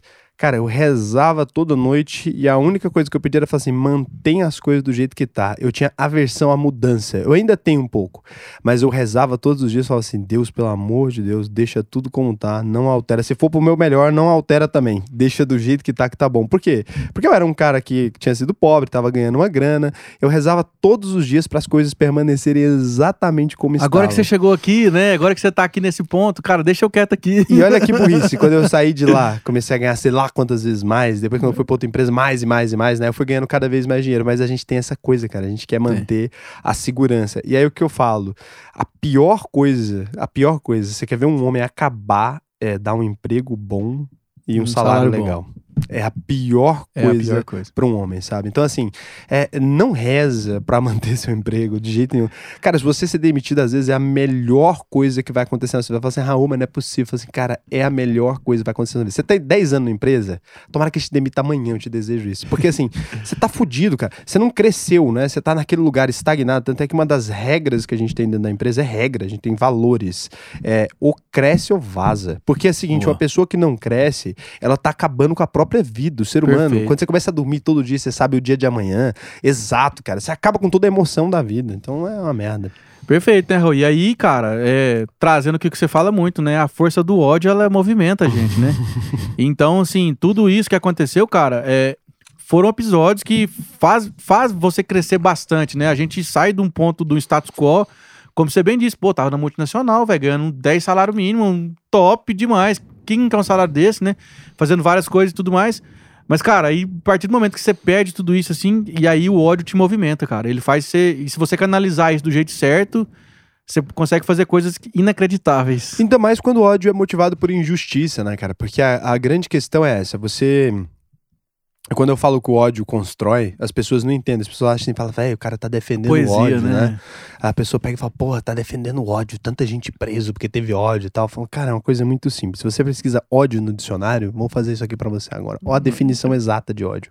É só porque eu não quero errar. Boa, manda aí. Porque quando você vai defender o ódio, é uma coisa que você tem que tomar cuidado. As pessoas, tudo que eles. Você é, tá tomando água aí pra, pra segurar? Que que- é, eu vou tomando as duas coisas. Então, olha o que que é ódio, né? Substantivo masculino, aversão intensa, motivada por medo, raiva ou injúria sofrida. Então é isso, você tava com ódio porque você sofreu uma injúria. Então é sempre, o ódio ele vem de uma injustiça, de alguma coisa que, que faz com a gente. E aí o grande combustível que você pode ter é o seguinte, imagina, um cara te xinga no trânsito ali. O que que eu falo sempre para as pessoas? Falo, velho, se você revida, você desperdiça uma energia vital que você tem para fazer alguma coisa, você chega no trabalho, você tá com morrendo de raiva, você trabalha loucamente, você vai poder produzir alguma coisa produtiva, né? Você vai Exatamente. fazer alguma coisa boa. Você canaliza, né? É, agora se você pega e xinga aquele cara, passa a raiva. Então você tem que pegar o ódio que você tá ali e usar pra alguma coisa que você fez. Porra, o cara me demitiu injustamente porque eu tô fazendo story, velho. Então assim, Postando meus vídeos no canal lá, né? me- te demitiu porque você tava trabalhando, assim. É, aí você pede, pode ficar com raiva do mundo, você pode praguejar contra a humanidade, você pode trabalhar, porra. Exatamente. Exatamente. Você foi trabalhar? Eu fui trabalhar. E aí eu falei, cara, a partir de hoje tá decidido que eu vou ser o maior produtor de conteúdo do agro, vou ser o maior vendedor de curso e, e, e os caralho a quatro aí. O maior produtor do agro, você já é de conteúdo ou não? Cara, acho que eu sou o terceiro hoje. É o terceiro? Eu sou o terceiro hoje. Assim, é, do nível questão de nível técnico, assim, por exemplo, de, de pessoa que é graduada mesmo no agro. Tem um canal que é o número dois, é, que ele é, de um, ele é de um produtor, que ele é mais na parte prática tudo mais, tem todo o acompanhamento. E tem um primeiro canal que é o do professor também, Daniel Escotar, meu grande amigo aí, a gente conversa também bastante aí, que é o Agrico Online. E o- nós, nós três somos aí a vanguarda do, do agro no, no YouTube. Caralho, que animal, cara. E assim, tem uma coisa tem uma coisa, a gente estava falando das sementes, e tem uma preocupação, talvez você, como engenheiro agrônomo, pode me ajudar a entender isso aí. Eu vi uma galera manifestando a preocupação que eu achei interessante. É porque hoje a gente tem grandes empresas, né, dessas produzindo as tais das sementes estéreis. Eles são sementes que não. Transgênicas. É, que não híbridas. Elas chamam transgênicas? Não, tem as transgênicas que tem uma tecnologia que está embutida nela, que ela, às vezes ela é tolerante ao determinado tipo de herbicida, que vai fa- favorecer o manejo. Por exemplo, você imagina que uma lavoura de soja, a gente tem ali as, as plantações, a, a linha de plantio de soja, e na entrelinha a gente acaba tendo o que a gente chama de planta espontânea ou planta daninha, né? Conhecida popularmente. Então eu tenho um inseticida, um, um herbicida, que eu aplico nessa lavoura e a soja não sente o efeito do herbicida e a planta daninha sente. Hum. Então ela, ela não é abalada pela molécula que é aplicada ali. Então, Então, mas elas são sementes estéreis que eu falo, elas não reproduzem. Elas não dão outras sementes que podem reproduzir. sim. Então, isso não é um negócio perigoso?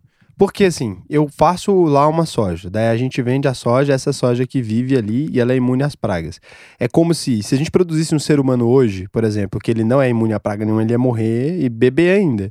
Então a gente está produzindo sementes cada vez mais potentes e que aguentam um monte de veneno e tarará. Essas sementes originais ali, por exemplo, essas anteriores, que eram as sementes que a gente tinha e que poderia gerar outra semente, elas não conseguem mais sobreviver no mundo de hoje. Se em algum momento essas empresas que criaram essas sementes aumentarem esse preço, o que acontece? Rapaz, você fez uma pergunta boa, viu, Raul? Nunca parei pra pensar nesse ponto dessa ótica, não. Elas são estéreis. E aí a gente não teria como produzir comida, teoricamente, sem, sem depender de algumas empresas específicas. É, mas aí a gente, a gente tem também tem várias outros, outras linhas que dá pra seguir, né, cara? A gente não tem, assim, várias culturas, né? Vários segmentos que dá pra atuar, né?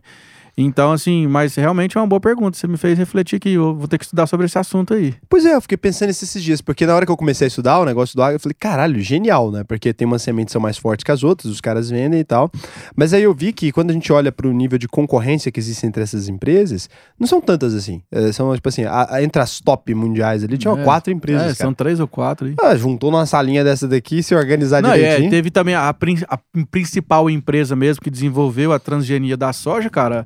Além de vender a semente, ela ainda tem royalties de todo mundo que planta. Então, é isso que eu tô falando. É violento, Só que aí cara, é eles têm, violento. se você, por exemplo, eles têm um registro daquela semente. Por exemplo, se você estiver plantando essa semente e não veio daquela empresa, ela pode processar, cara. Pois é. Eu pesquisei isso aí. Só que aí eu fiquei Exatamente. com esse pensamento na Isso. cabeça. E talvez é por burrice, talvez por ignorância. Deve ter algum mecanismo de controle disso, senão já tinha um caos aí armado. Não, é, aí tem os, tem os obtentores da genética, né? Por, por exemplo, tem a empresa principal, que é dona da tecnologia, e ela tem ali os obtentores, que são, digamos, os afiliados dela. Mas é patente. É patente. Isso cai, então. Cara, não sei se cai. Eu não, eu não, não sei te dizer na Se legislação, é, se porque, é patente, cai, né? A patente acho que ela cai depois de porque eu sei que todo mundo que produz a semente, todo mundo que produz, que planta a semente transgênica, ela tem que pagar royalties para essa empresa. No Brasil, a gente tem uma empresa estatal que faz isso, é a Embrapa, né? A Embrapa é uma empresa de pesquisa, né? Ela é estatal. Ela desenvolve tecnologias E na- fornece pra galera. e fornece pra galera. É a missão dela, né? Ela foi feita pra isso. Caramba, essa empresa podia abrir IPO, hein? O governo gosta de vender coisas, podia, Podia. vender um pedaço desse negócio. Podia, cara. Putz, pensa que alegria. Ia entrar uma grana violenta E lá. eu ia- gosto da Embrapa. Eu Já viu os também, caras da Embrapa falando? Cara, eu eles falam assim, você fala assim, cara, esse cara sabe o que tá falando. Sabe o que Sabe, tá falando. Uma das únicas empresas estatais, assim, que eu olho e falo assim, caralho, cara, que esse cara que sabe o que tá fazendo é a Embrapa. Porque o cara dá uma entrevista, ele começa a explicar o negócio da maçã que ele desenvolveu e tal. Você fala assim, caralho, eu não sei, talvez por ignorância, né? Porque o resto dos assuntos talvez eu conheça melhor. Mas eu olho pra aquilo e falo, cara, esse cara trabalha pra caralho. Eu olho pra aquilo, eu, eu acredito que ele Não, trabalha. inclusive, um, um grande tio meu, pesquisador, que hoje é apo- aposentado, ele era pesquisador da Embrapa, foi um dos responsáveis por eu ter guinado na carreira da agronomia também. Porque ele era pesquisador da área de melhoramento genético de arroz. Então, assim, eu convivi muito com ele no- na infância ali, trocava muita ideia com ele, e ele que me incentivou muito a fazer agronomia. E você vê ele falando, cara, é, é realmente igual você falou, os caras são apaixonados, eles vivem aquilo 24 horas por dia. É loucura, cara. Você vê o cara falando assim, você pega assim um negócio que você não tá nem aí, né? Você chega só lá no supermercado e, e compra. E com- Mas aí tá o maluco ali falando assim: não, a gente modificou aqui esse negócio da maçã, porque agora ela consegue produzir uma acidez um pouco maior que no paladar. Ali. O cara tá preocupado. cheiro diferente É agora. O cara tá preocupado de assim que você vai morder a maçã e vai ser um lance. Exatamente. E, aí, e a Embrapa, ela, ela ajuda, parece, aí os produtores a começar a plantar essas maçãs e tal. Eu olho aquilo ali e eu fico assim, caralho, velho, que cara foda. O cara tá preocupado com a qualidade da maçã que a gente vai ter pra comer, né? E é uma coisa tão Mercado. instintiva pra gente. A gente olha, chega no mercado, você não, não, agradece o cara da, da- do merolhamento que fez o estudo, né, cara? É, é, o agro ele tem um estudo violento, né? Não, você falou da maçã, mas é em tudo, cara. Todos Em os tudo. segmentos, assim, tem Embrapa arroz e feijão, tem Embrapa soja, tem Embrapa milho, tem Embrapa boi, tem Embrapa agropecuária. Cara, tem, ela é segmentada em várias Embrapas, mesmo assim. É a mesma empresa, mas tem vários departamentos específicos para cada cultura. Tem lá Embrapa Frutos do Cerrado, por exemplo, que estuda piqui, que estuda vários, entendeu? Então, mas você já falou sobre isso no canal? Porque a galera não, às vezes não tem o entendimento que, por exemplo, eu sei que é, eu fui pesquisar a fundo mesmo esse negócio. Daí eu descobri que na década de 80, por exemplo, a gente não tinha a mesma qualidade de feijão que a gente tem hoje em dia. Perfeito. Por exemplo, tinha uns feijão, hoje em dia ainda tem, né? O feijão que eles vendem quebrado e tal. Mas ele quebrava muito mais fácil. Daí foi uma, uma semente que, o- que a galera genético. descobriu. E aí hoje em dia você vai no supermercado, tá aqueles feijãozinho preto, tipo, perfeito, né? Aí você. Aí a galera nem lembra que tinha aquele outro zoado, É, cara. tipo foi assim, trabalho mesmo, né? Eles descobrem, eles descobrem um gene que é responsável pelo, pela quebra do feijão, por e exemplo. aí tira. E aí eles isolam, é, exatamente, eles isolam, não, vamos tirando aqui, vamos tirando, e vai, os- as próximas gerações vão sendo evoluídas naquele quesito. Eu acho que isso era um puto conteúdo pra você fazer, sabia? Porque assim, a galera é. não sabe disso, porque você vai no supermercado e tá lá feito, cara. E você fala assim, cara, pega uma maçã. E aí eu comecei a analisar isso, eu fui pesquisar, realmente, eu queria saber. Eu achei que os caras estavam mentindo, cara. Não é possível, cara. Aí você pega uma maçã da década de 90 e ela é menor. E ela era, ela ela era diferente, né, das de hoje em dia. A Isso. cor, os caras trabalham a coloração e tal. e Trabalha aí por tudo. isso que você vai cada vez mais no supermercado ali, você encontra produtos mais bonitos, mais é, é, realmente Atrativos. maiores, mais com mais qualidade, né? E a gente se alimenta melhor porque os caras estavam estudando a coisa, né? E às vezes a gente nem se liga, fala assim, porra, foda-se, aí aconteceu. Não é assim, né, cara? O cara tem um puta trabalho naquilo ali, que eu acho que é anos legal. e anos e anos e anos. Bom, então é isso, cara. Então essa é uma coisa que eu acho que é legal, porque as pessoas gostam muito disso, né? Por exemplo, quando eu explico esses temas mais complexos, é porque a gente acha que as pessoas não vão gostar, mas elas gostam, cara. É impressionante. Não, você deu uma, você deu uma sacada boa aí. Vou, vou, vou procurar, vou procurar preparar conteúdos nesse aspecto aí. É, porque a pessoa fala assim, porra, por que, que a maçã mudou? Aí a pessoa vai falar assim, mudou a maçã? Aí você vai mostrar que mudou, o cara fica, caralho, mudou mesmo, ou o feijão, né, e tal. Porque são coisas do dia a dia das pessoas que conectam pra caramba, né, cara? Boa, aí você falou, Raul, é interessante, porque o, a agricultura brasileira ela veio de uma evolução desde os anos 50, né? Onde a gente passou pela agricultura 1.0, 2.0, 3.0, 4.0, agora estamos quase chegando na 5.0, né, cara? O que, que é a Então, agricultura 5.0? Explica essa história aí. Explica primeiro a 1.0. por favor. A 1.0 é a agricultura de subsistência, aquela agricultura ali onde tem tração animal, onde o, o, o homem do campo fazia mesmo para diminuir a questão nômade, né? Ele produzia ali para sobreviver mesmo. Então, é Mas isso aí faz pouco tempo. Meu avô, por exemplo, cara, ele trabalhou, tipo, a vida inteira, morou na Bahia, né? É, o que a gente chama de camponês hoje em dia, né? Ele trabalhava ali numa fazenda de alguém que era dono da fazenda e ele era. Ele trabalhava, chama arrendatário, né? Arrendatária que arrendava a terra para produzir. Então, ele arrenda a terra pra produzir e aí ele fica naquela terra. Ele trabalha na fazenda do dono da fazenda e ele trabalha nas horas vagas na dele pra produzir a comida da, da família dele. né? Exatamente. É, Exa- isso aí. esse, esse é o agro 1.0. Então, meu avô era desse aí ainda, então isso é recente, porque assim, meu avô não é um cara tão velho. 1950, É. 1950. Aí o 2.0. Aí 2.0 foi para 1960, que onde é, é, entrou ali, por exemplo, Segunda Guerra Mundial, que teve todo um desenvolvimento de questão de maquinário e aí passou a ser a mecanizada. Então a gente começou a ter acesso a máquinas, mas essas máquinas ainda não eram realidades aqui no Brasil. Máquinas rudimentares. Máquinas rudimentares, né? Então, é, é, na verdade, sim, o, Raul, o Brasil, no agro, é um país de gap. Então, no mundo, no Brasil, hoje existe 5.179.483 fazendas, segundo o último censo do IBGE. 5 milhões? 5 milhões de fazendas. Dessas 5 milhões de fazendas, Raul, 22 mil fazendas, ou 0,43%, são responsáveis por 50% da produção do Brasil. Mas 50% quando a gente fala não é da produção de consumo, isso aí é a produção de soja. Não, a produção em geral, de É. soja, milho, boi, tudo. Mas é porque o Brasil ele tem a produção de exportação, Isso. e aí é, é- é o grande lucro nosso aí, a balança comercial. Superávit. O superávit vem disso, né? Uhum. É, esse é o, o lance do Brasil hoje. Então a gente tem a produção que vai pra fora, então gado confinado, tarará, carne halal, sabe o que é isso aí? Sei. Ah, Gado certificado, né? Que Gado vai para a União. Europeia, que é o Cisbov. que vai pra essa galera. Então tem segundo abate judaico a gente tem, tem segundo abate Adaga. eh, muçulmano, né? O jeito, sangra, não pode encostar, não Tem que mistura fazer com uma oração porco. antes. Tem que fazer uma série de coisas. O Brasil é especialista nisso aí, então a gente exporta pra esses países muçulmanos todos. A gente é uma fazenda do mundo, né, cara? a gente, Rússia. nós somos uma fazenda do mundo. É. E eu acho que assim, a gente tem. Eu acho isso muito legal. Eu acho isso muito bacana. Mas em alguns pontos, e aí sempre que eu critico, isso aparece gente reclamando. Mas a questão é que é, em alguns pontos o Brasil ainda é muito bobo nesse sentido. Porque Muito. assim, a gente tem ali, a produção tá aqui, a gente faz tudo. E a gente deixa os caras criarem tecnologia.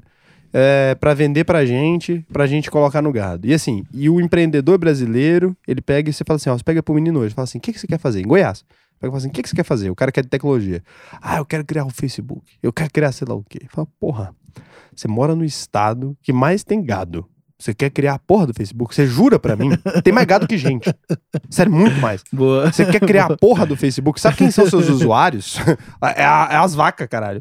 Então, assim, eu tento explicar isso de maneira muito simples. O que, que você quer sonhando com fazer aplicativo? Fica, deixa os americanos fazer essas porra. Mexe com o negócio aqui. Ah, Raul, mas eu tenho um grande sonho. Cara, olha o tamanho da concorrência. O outro lugar tá assim, tem mato, não tem nada. Não tem nada. Exatamente. Aí você quer criar o aplicativo no lugar que tá, sei lá, os malucos de Nova York estão querendo concorrer com você. Ele pega ali um financiamento, ele vai lá no, no, no, no financiamento, os caras dão pra ele é 30 milhões de dólares pra ele começar, pra ele brincar, pra ele ele, brincar. suar ali de fazer um ah, aplicativo do Spotify, sei lá o que, o cara 30 milhões, né? Os malucos lá sueco, recebe grana pra caralho. Pra caralho. Aí você pega aqui o agronegócio com o mundo velho de dinheiro, o mundo velho não sabe onde enfia, os caras têm dinheiro na conta corrente, já vi isso várias vezes, o cara é gigantesco em Na Goiás pessoa aqui. física, né? Na pessoa física, dinheiro na conta corrente. Tô falando assim, o cara paga 27% de imposto, acha barato, tá tranquilo pra ele. Tá de boa.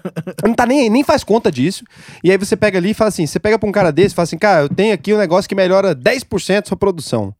O cara pega pra você te dar quanto dinheiro você quiser. Você tá falando desse assim, é quanto dinheiro você quiser. Eu já tive conversa com os malucos desses que me oferecer dinheiro pra coisa que eu não sei fazer. E o maluco fala assim: não, eu te dou 30 milhões de reais. Você vai captar dinheiro no mercado, o cara quer que você apresente o business plan, o cara não quer nada. E você me dá isso aqui, eu Tá- te dou 30 tá milhões de reais. certo, a rocha. É isso. E assim, eu não entendo do setor. Se eu entendesse, é o que eu falo pras pessoas. Porra, você tá nesse lugar, você quer empreender, startup, caralho, quer ganhar dinheiro, quer botar grana.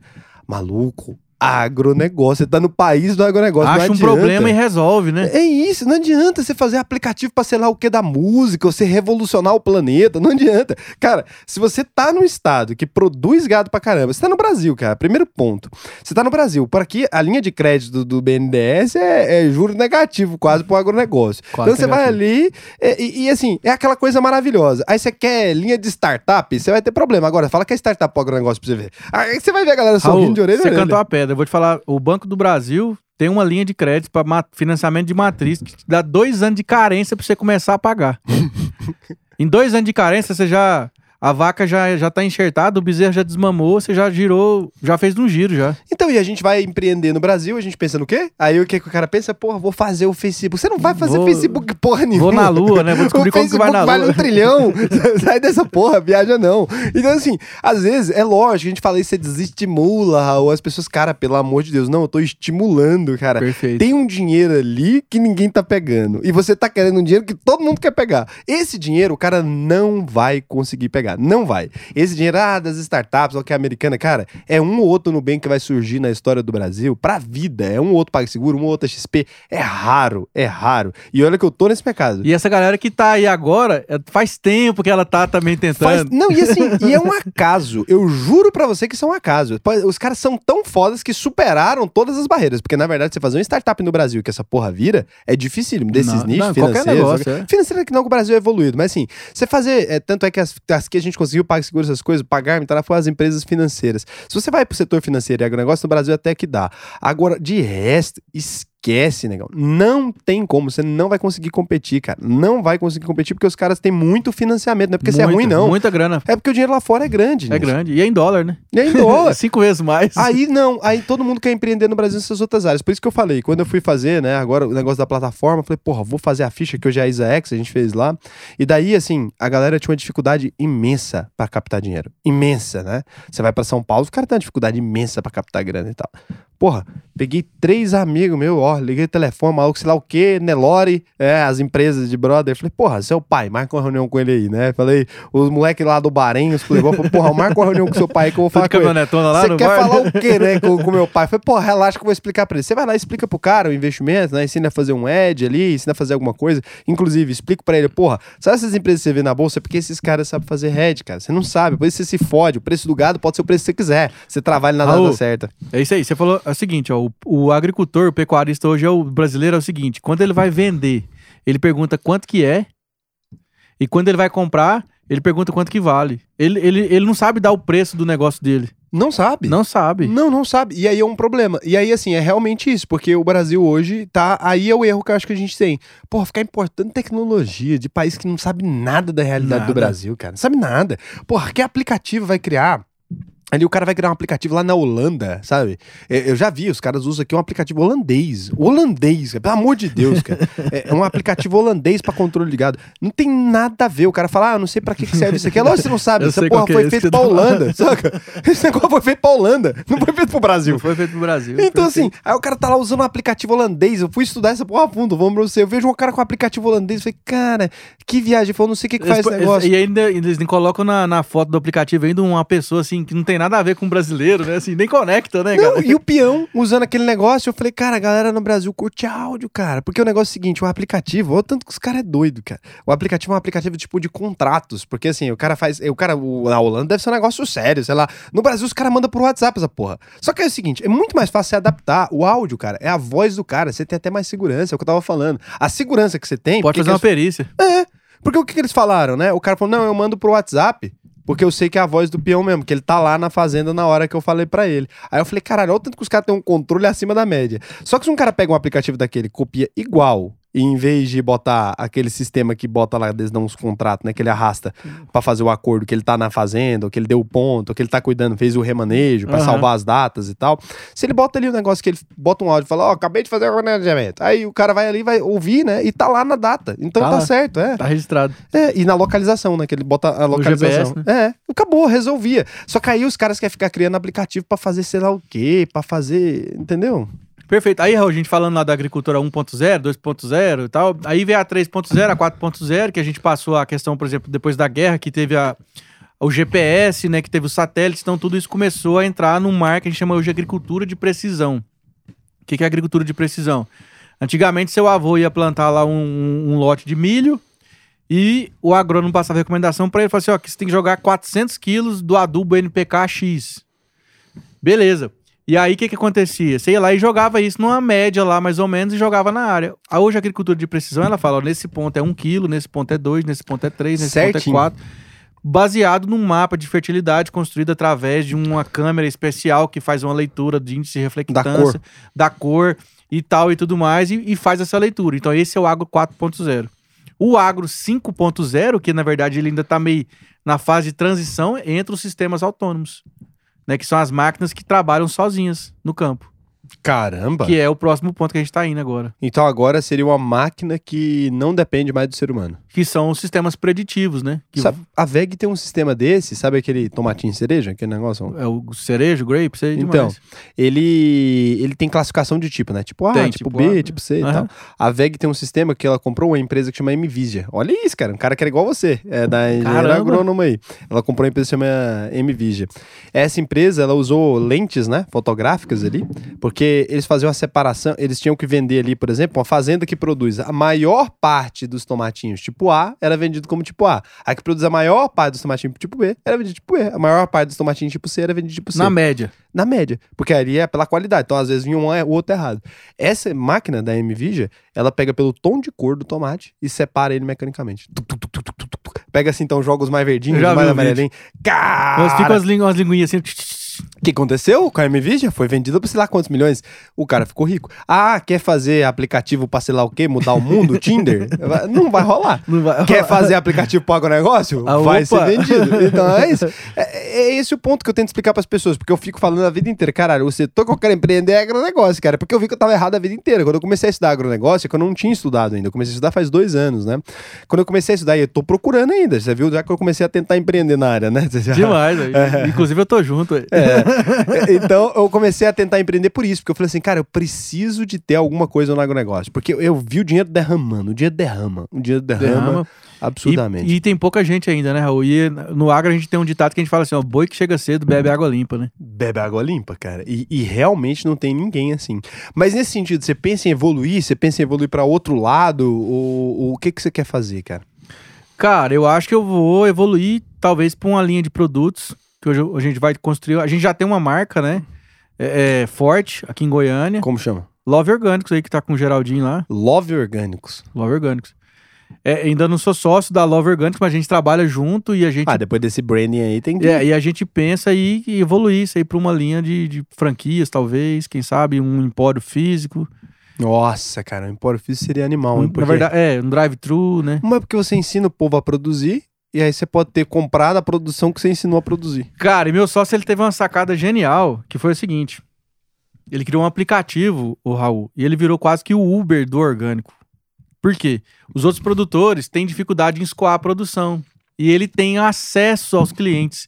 Ele criou o aplicativo, então o que, que ele faz? Os produtores levam para ele a produção dele, ele vende pelo aplicativo e cobra a comissão em cima. Hum. Então aquele produtor que tem dificuldade de vender o produto dele, acaba escoando através do Love Orgânico. Aí vocês fazem uma verificação lá, coloca a marca. E isso tem um, um controle de qualidade, coloca a marca e revende o produto. Caramba, cara. Isso é uma coisa que eu ia te perguntar. É o seguinte: primeiro, né, eu comecei a ver uma coisa que antigamente você ia no supermercado e ainda é mais caro, né? Mas o orgânico ele era bem mais caro. Eu sinto que ele era, tipo assim, 100% mais caro, que agora tá uns 30 é real isso? É verdade. É real. É verdade. Ele é mais caro, né, Raul? Porque, digamos que ele é a Mas essência você da acha que agronomia. tem chance da gente consumir só orgânico daqui a pouco? Porque tá baixando o preço muito rápido. Cara, tem. E é o que tá acontecendo. Porque a, a maioria das multinacionais estão migrando e já entenderam que esse mercado é o mercado. Hoje você vê, existe uma preocupação muito grande na questão da saúde, do sustentabilidade, tudo. Então isso tá migrando, isso tá evoluindo a passos largos. Então tem várias empresas multinacionais do agro hoje que já estão em 5, 7 anos já vão ser totalmente orgânicas. Ah, então a gente vai acabar consumindo só orgânico. Vamos acabar consumindo Como é que eles fizeram isso? Porque por que, que antes precisava desse tanto defensivo e agora não precisa mais? Cara, é porque é o seguinte, antiga- antigamente, assim, até hoje é assim, Raul. Por exemplo, você vê lá uma lagartinha comendo a, a plantinha lá. Em vez de você entender por que, que a lagartinha tá lá comendo a planta, o que, que você fazia? Você ia lá e metia um veneno lá e matava a lagartinha. É mais fácil.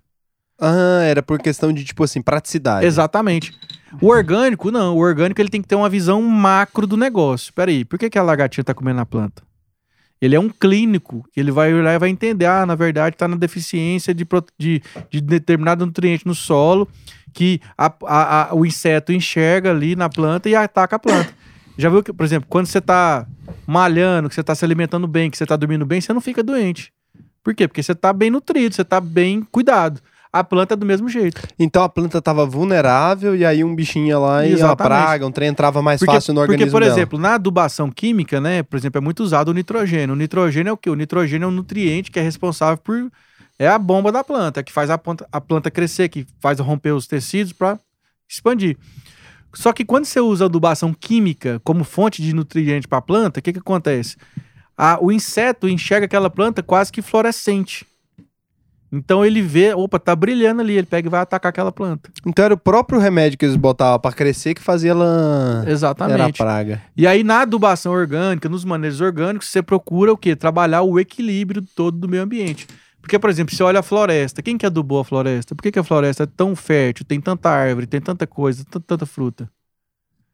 Quem adubou? É a adubação de Deus. É os, são os micro-organismos eficientes que estão lá, que, que funciona. Mas é o ecossistema de modo geral, né? Porque a gente. Exatamente. o- a monocultura não era o projeto do planeta, não era monocultura, né? Exatamente. Exatamente. Então o homem veio, causou todos esses impactos, né, que acabou, acabou ocasionando desequilíbrios no ecossistema. Então a agricultura orgânica veio o quê? Para tentar recuperar esse equilíbrio de maneira inteligente. É, é porque eu comecei a perceber isso. Foi assim, foi, foi esses dias que eu tive esse insight, assim, porque eu lembro de alguns anos atrás, e não faz tanto tempo, faz, tipo assim, sei lá, uns 7, 8 anos, vai.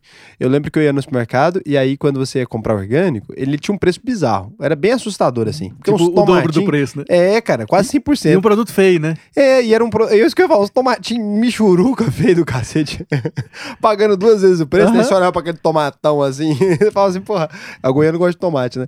Você olhava e falava assim, cara, que tristeza, né? Aí agora, esses dias eu tava. Eu não vou muito no mercado. Daí eu perguntei, né? Eu tava no trem lá em casa, eu vi um, um brócolis essa semana bonito, cara. Falei, caraca, que brócolis bonito. Cortei ele, botei só sal, não quis nem cozinhar, sabe? Botei só sal e limão, o brócolis tava E bom, mandou cara. pra dentro. É, aí eu olhei o preço, a embalagem. Eu falei, caralho, cara, um brócolis por um real e 12 centavos, né? Eu falo assim, o Brasil é muito bom por isso, né? Demais. E Tudo alimento aqui é Brasil barato, cara. É isso que eu falo. É tudo no Brasil demais, é caro, é né? a gente reclama de tudo, tudo, tudo, tudo. Mas assim, você não. É, é difícil, cara. A, a comida comida, a comida comida, né? Sem ser o processado, macarrão frito, sei lá, essas coisas não. Ah, que é miojo, essa porcaria é muito caro. Mas quando você vai olhar para o alimento não processado, o alimento estado natural, um quilo de batata por R$ 2,78. Você vai falar assim, caralho, Um é quilo de barato. cenoura por um real, um e cinquenta. É barato. Então, assim, a, a verdade é que as pessoas ganham pouco, né? Por isso que as pessoas sentem dificuldade. Exatamente. Mas se alimentar bem de vegetal no Brasil ainda é muito barato. E o orgânico agora começou a competir de frente mesmo, assim, tá se tornando E vai só atrativo. aumentar. Legal isso, cara. Fiquei feliz com isso aí. Porque às vezes a gente Massa, se alimenta melhor, menos veneno, né? É, assim, acho que.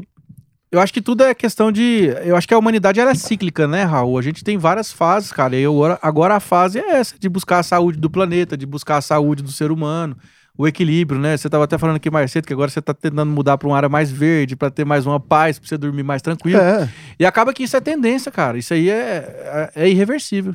Sabe que é o seguinte, né? Tem alguns estudos muito interessantes. Eu, eu tava pesquisando. Porra, eu tô, hoje eu tô com palestrinha hoje, né? Mas A assim. rocha. O que acontece? É, olha que loucura, cara. Isso aqui, isso aqui vai ficar pra história. Se você mora no, no perímetro urbano ali, a gente vive no perímetro urbano aqui na cidade de Goiânia. Daí você tem alguns bairros aqui que são bairros nobres. Isso na nossa cidade, tá? Então eu vou explicar aqui e você vai, vai ler aí Imagina os aí. bairros nobres aí. Normalmente a região sul é a mais nobre de todas as cidades, então deve ser a mesma coisa aí. Então, se você olha ali no, no, no mapa de Goiânia, né? Primeiro que a primeira coisa que você percebe é que Goiânia, comparado ao estado de Goiás, é é nada, é um É nada, pontinho. um Então, pontinho. porque o estado de Goiás é gigante em extensão territorial e a gente ocupa um espaço muito pequeno. Desse espaço muito pequeno que o ser humano resolveu morar todo mundo concentrado, sabe-se lá por que caralho, a gente resolveu morar todo mundo, por comodidade, né? Resolveu morar todo mundo concentradinho ali nas cidades. A gente tem a, a densidade populacional, onde levantam os prédios, né? Dentro de pouquíssimas regiões. Então, aqui em Goiânia, ah, setor Bueno, as adjacências dele ali, então, Nova Suíça, Parque Amazônia, tarará. Aí a gente tem os bairros mais periféricos, que a gente chama, que é mentira, que é mais centralizado até do que o setor Bueno. Se você Né? olhar em relação ao centro, Novo Mundo, o centro, o Jardim setor Goiás. oeste, Jardim Goiás. Então, é até mais centralizado, Jardim Goiás na ponta. Então, você tem aqui Jardim Goiás, tarará. Se você vive dentro desses centros urbanos, olha que desgraça. Se você vive dentro desses centros urbanos, você paga, em média, 88% a mais de aluguel. Daí você fala, mas eu moro perto do meu trabalho. É o que eu pensava. Então eu falei assim, tudo bem. Aí eles estão colocando aqui, mas não estão calculando gasolina, tarará. O preço deve dar uma diferença maior. Aí eu fui checar, aí eu fui tentar entender o que que é, é esse estudo. Inclusive, parabéns aí pra galera da UFG. Não sei quem fez, se for você, comenta aí. Mas é, o, o que que rola? Daí eu percebi que dentro desse, desse, desse lugar que a gente coloca, né? Que lá não, a gente não vai pegar trânsito porque a gente vai andar a pé. Você, para chegar lá de uma cidade, Senador Canedo pra Goiânia, olha, olha a desgraça. Para você chegar de Senador Canedo a Goiânia, você leva 17 minutos. Para você chegar do setor Bueno numa ponta para outra ponta do setor Bueno, você leva 14 minutos. Então o trânsito só existe dentro daquele lugar. Eles inventam um problema, vem- levantam um prédio, e o prédio é a razão do problema, porque eles concentram a população inteira. Eles te prometem que tem uma solução e que, na verdade, ela não existe. É uma sensação de proximidade. É uma sensação de proximidade. você tá próximo, mas você tá longe de trânsito. Quando De você olha trânsito. pro trânsito, você tá longe. Por isso que você morar afastado da cidade, aí eu tava tentando explicar isso pras pessoas. No canal fiz até um vídeo sobre isso. Se você mora afastado daquele local, na verdade você perde em média 8% do tempo. E não os 100% que eles prometem. Você Você vai morar do lado do seu trabalho, vai morar do lado do shopping. Pois é, mas só tem trânsito lá do lado. Não tem trânsito longe. Você vai vir o caminho inteiro sem trânsito e vai chegar com trânsito na hora que eles estão na concentração urbana. Olha aí. Não há desgraça? Agora, se você for pra longe, você pode montar a sua própria horta, pode ainda ganhar 15 mil reais por mês e, e ainda vai funcionar melhor. Ainda vai estar em contato com a natureza né, e dormindo mais macio. 60% dos brasileiros com problema de insônia, 60% dos brasileiros dormindo com luz e som. O que, que acontece? O ser humano ele E não com a testosterona baixa. Se fudendo. O ser humano não consegue produzir o hormônio do sono, né? Quando ele vive nesses lugares que passa trânsito e tal, chama melatonina. Melatonina. É, esse hormônio, ele só é produzido na escuridão total e na ausência de barulho, né?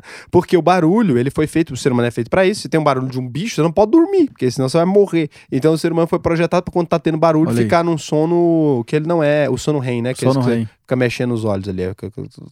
Tem, tem como medir isso aí, cara. Tem que fazer exame. Aí, é sério, cara. Isso aí não é brincadeira, não. Mas eu só fico mais preocupado é de ficar de não transar, né? Porque testosterona, Testosterona abaixo não transa. Mas aí não é só isso. é aumento de peso, é, esse negócio, né? Aumento de peso, aumento de estresse, fica mais violento.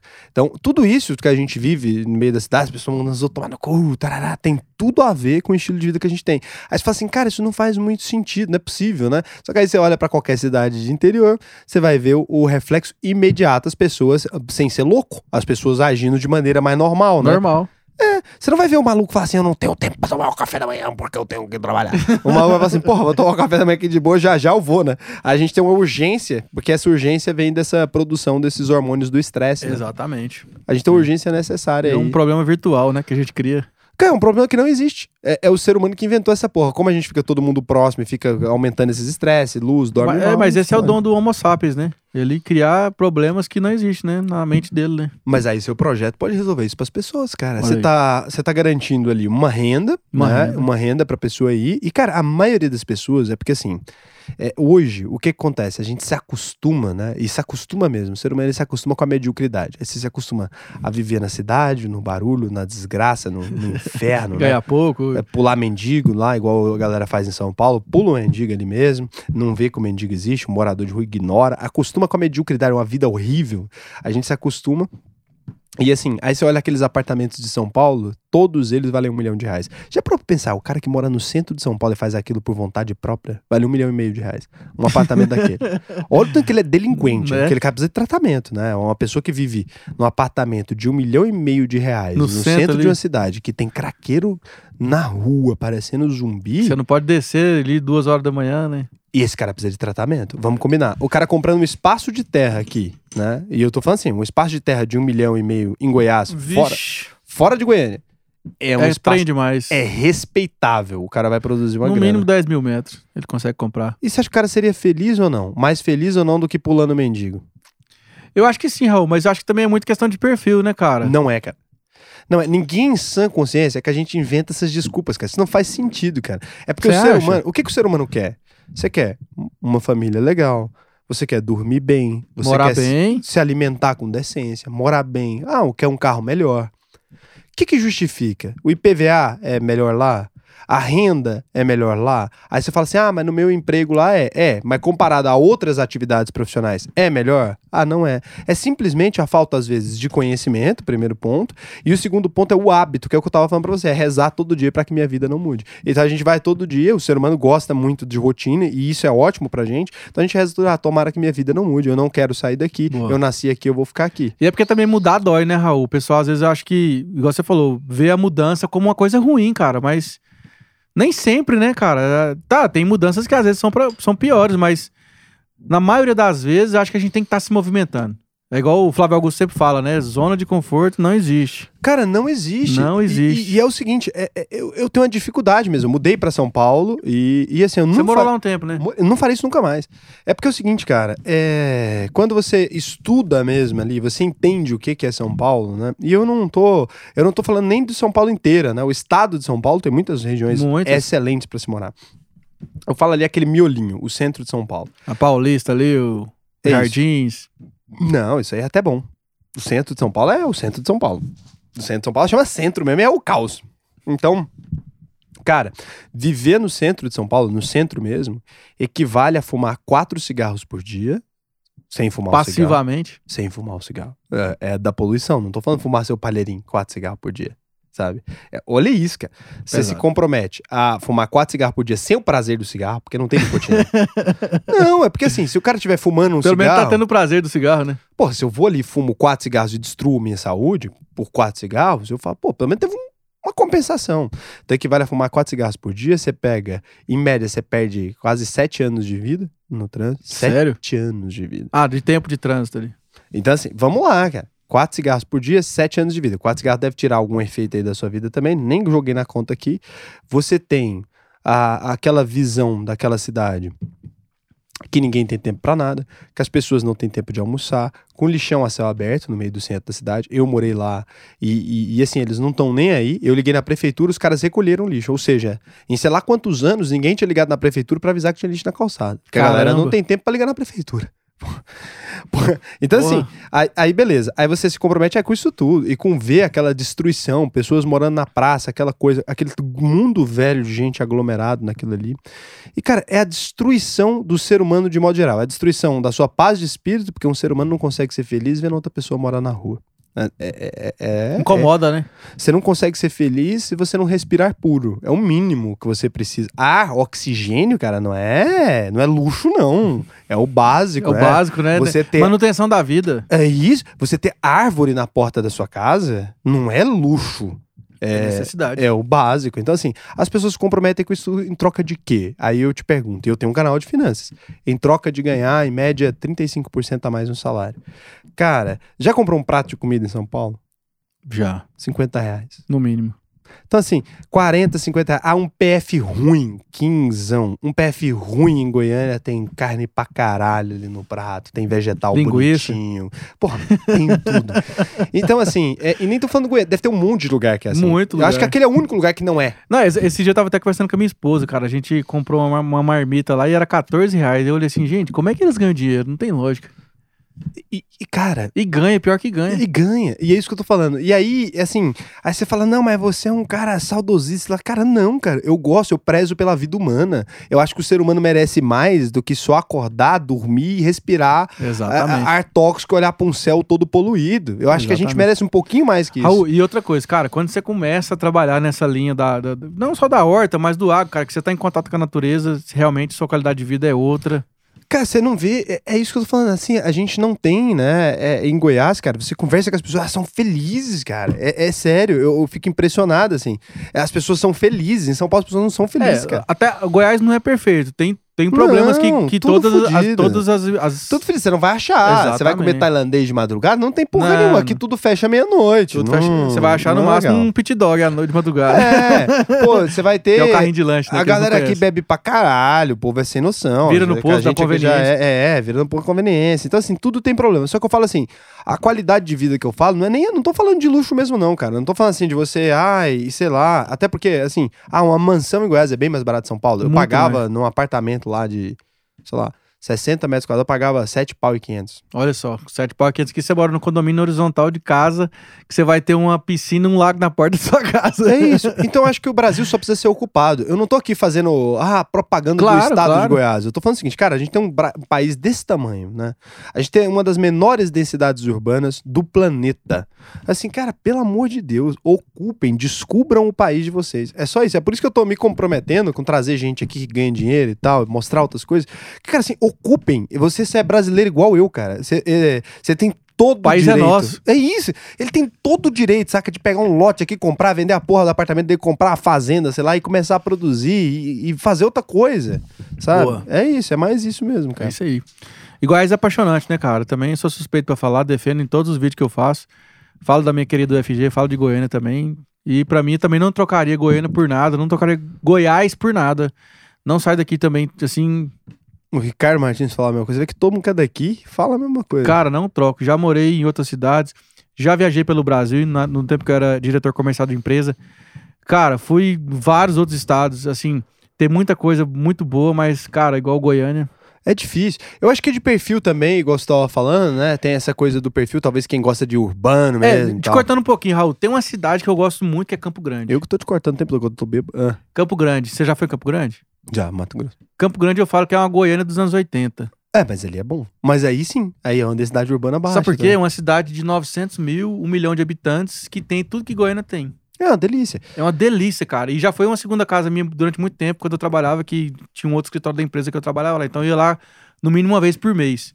Cara, eu tinha prazer de ir em Campo Grande. Eu gostava demais de Campo Grande. Então, eu acho que as pessoas precisam começar a descobrir isso. Porque, assim, é, é, é um ponto que eu falo para as pessoas também. Porque hoje, a gente tem muita dificuldade é, em encontrar talentos aqui para contratar, né, cara? Porque a galera, todo mundo quer descer para São Paulo. Ah, vamos para São Paulo, vamos para São Paulo, porque vai ganhar dinheiro, né? Só que a pessoa não calcula o custo de vida, cara. Exatamente. Eu fico chocado. Cara, ah, vou ganhar 15 mil reais. Mas isso aí, né, Raul? É só depois de velho, igual a gente tá aqui. que- Não é, cara, a gente precisa explicar isso pras pessoas. Precisa explicar, cara. Porque é o seguinte: 50 mil em São Paulo é menor que 25 em Goiânia. Cara. Com certeza. com É certeza. esse o problema. Cara, com 25 mil reais em Goiânia, você é rei. Aqui você Você vive muito bem. Tá doido, é, você mora no, num condomínio mais caro da cidade. Num condomínio mais 50 caro. pau de Você- salário? Você viaja todo ano pra, pra, pra onde você quiser, você tem o carro que você quiser, você faz o que você quiser. Ah, cara, você, o IPVA é mais barato. Lá de- com 25 mil em São Paulo já não, né? Tá doido? 25 mil em São Paulo, você mal paga um apartamentozinho ali, PVA caríssimo, gasolina, sei lá o quê, não pode dirigir, tem placa dois dias que você tá proibido. Cara, não tem como, cara. Não tem é como difícil, comparar, não é compara. difícil, assim. Eu falo de qualidade de vida, mas eu não tô falando de Goiânia especificamente. Eu falo de Goiânia porque eu tenho autoridade aqui, é o que eu conheço, né? Mas, assim, eu acho que as pessoas precisam descobrir o Brasil. Porque, assim, não faz sentido a gente ter uma cidade com, sei lá, um, um adensamento populacional que tem em São Paulo hoje. Não faz sentido. Dentro, do- dentro do Brasil, não. Fala assim, ah, Tóquio, cara, os caras têm mais que se fuder. Aquele tamanhozinho de região, é porque não tem jeito. Montanhoso lá, não tem, não tem pra onde correr, não. Difícil, entendeu? É, não- é sofrido. Porra, mas o Brasil, cara. Pô, tanto lugar pra gente fazer evoluir, pra gente fazer ganhar dinheiro, fazer as coisas virar, cara. Porra, precisa de brasileiro Demais. no resto do Brasil. Cara, e o Brasil é o paraíso dos problemas para os empreendedores. Aonde você for, meu amigo, você que tá aqui pensando em qualquer negócio. Que aco- acontece assim, Raul, como eu tenho um certo destaque na profissão de agronomia, pelo canal e pelo todo o movimento O cara é nosso, humilde, um certo destaque. vem muita gente e pergunta assim, Pedro, eu moro aqui no, no Agreste Baiano, por exemplo. Cara, e minha cidade é muito pequena, não sei o quê. Eu falo, meu amigo, você tá com a faca e o queijo na mão, cara. Se você na sua cidade é pequena, é onde você tem muito mais problema pra resolver. Tem uma horta aí? Como é que é o comércio de hortifruti? O que, que você pode fazer pra melhorar? Cara, eu tenho certeza que você consegue fazer qualquer coisa aí, que você vai ganhar muito dinheiro, que você vai ser vanguarda, eu tenho certeza. Cara, com certeza. Eu acho que é só isso. Eu acho que assim, um dos maiores problemas do Brasil que a gente não fala pra mim é esse, é assim, é ocupar o país, porque eu sinto que tá todo mundo indo pro mesmo lugar, vivendo pior porque estão indo pro mesmo lugar e eu fico chateado, cara. Eu, eu realmente uma das coisas que me incomoda, cara. Eu, eu fico chateado, porque assim eu falo, cara, não faz sentido. Quando você vê o adensamento urbano, né, desses desses estados, e fala assim, porra, o cara, ah, lá pra comprar um apartamento de 63 metros quadrados. Um milhão de reais, né? Ele podia estar ganhando cinco pau de renda passiva. E ali. comemorar, eu, eu, eu comprei minha casa própria. Eu falo, porra, você não comprou sua casa própria, cara. Você comprou, você comprou meu quarto. Então, assim, não, não faz sentido, sabe? É uma tristeza gigantesca. Cara, deixa eu te perguntar uma coisa aqui. Teve uma, uma coisa que eu queria te perguntar. Pera aí, deixa eu lembrar aqui. Pergunta como que eu te conheci, Raul. É mesmo? Como é que você me conheceu? Não, refaz de novo a pergunta aí. Por que tem que refazer? Como é que você me conheceu? Como é que, eu, como é que eu conheci o Raul? Vamos lá, gente. O Raul, eu acompanhava o conteúdo dele, Investidor Sardinha, lá no YouTube. Sou muito ligado nas, nas educações financeiras aí. Sou um cara educado, faço as coisas muito bem feitas. Tenho, sigo a cartilha, né? E sempre consumo conteúdo. Bruno Perini, Thiago Nigro, né? Toda essa turma aí. E o Raul, né? Nesse, nessa turma classe A aí, comecei a acompanhar o conteúdo dele. E aí minha esposa falou, né? Raul, ô Pedro, o Raul é de Goiânia. Eu falei, ah, só sabia. Goiânia é foda, né, cara? Goiânia, tudo que pega pra fazer é foda. E aí comecei a seguir o Raul no Instagram e eu vi que ele, de fato, ele era de Goiânia mesmo. E aí virei pra minha esposa falei, né? Neguinha, Natália, né? Que eu chamo ela de Neguinha carinhosamente. Você é amigo do Raul. Ah, Pedro, Ah, para você de falou isso aí, não. falou? Falei, falei, para de conversa fiada, Pedro, que que é isso, não sei o quê. E um dia eu vou tomar um Negroni com ele ainda. Eu falei, é mesmo, assim, porque eu gosto também de tomar um Negronizinho, né? E boa. Cara, aí um belo dia acordei e mandei uma mensagem pra ele no Instagram. Falei, Raul, cara, tem um canal de agronegócio assim, assim, assado. Galera ganha dinheiro no agro e não sabe o que faz com o dinheiro. Topa fazer uma entrevista comigo?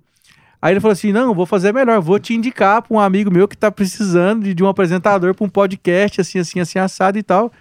Resumindo, né? Eu tô aqui gravando podcast com o Raul, hoje sou sócio do projeto lá do Agro Podcast e tamo aqui. É isso, caralho, mas você é um cara de. Você acredita, cara? Tem. Meu pai fala, né, que tem gente que, que nasce com o cu virado pra lua. É. É- é a expressão do meu pai. Não, mas é a expressão de Goiânia, é isso mesmo. Tudo que eu, que eu falo que, que eu vou fazer, eu faço, né? E, e é impressionante, eu acredito umas coisas às vezes que você não acredita. Eu acho que eu vou abrir um banco, por exemplo. Então eu tô falando aí, fica essa gravação. Eu vou abrir um banco em algum momento da minha vida. Pronto, você é correntista lá.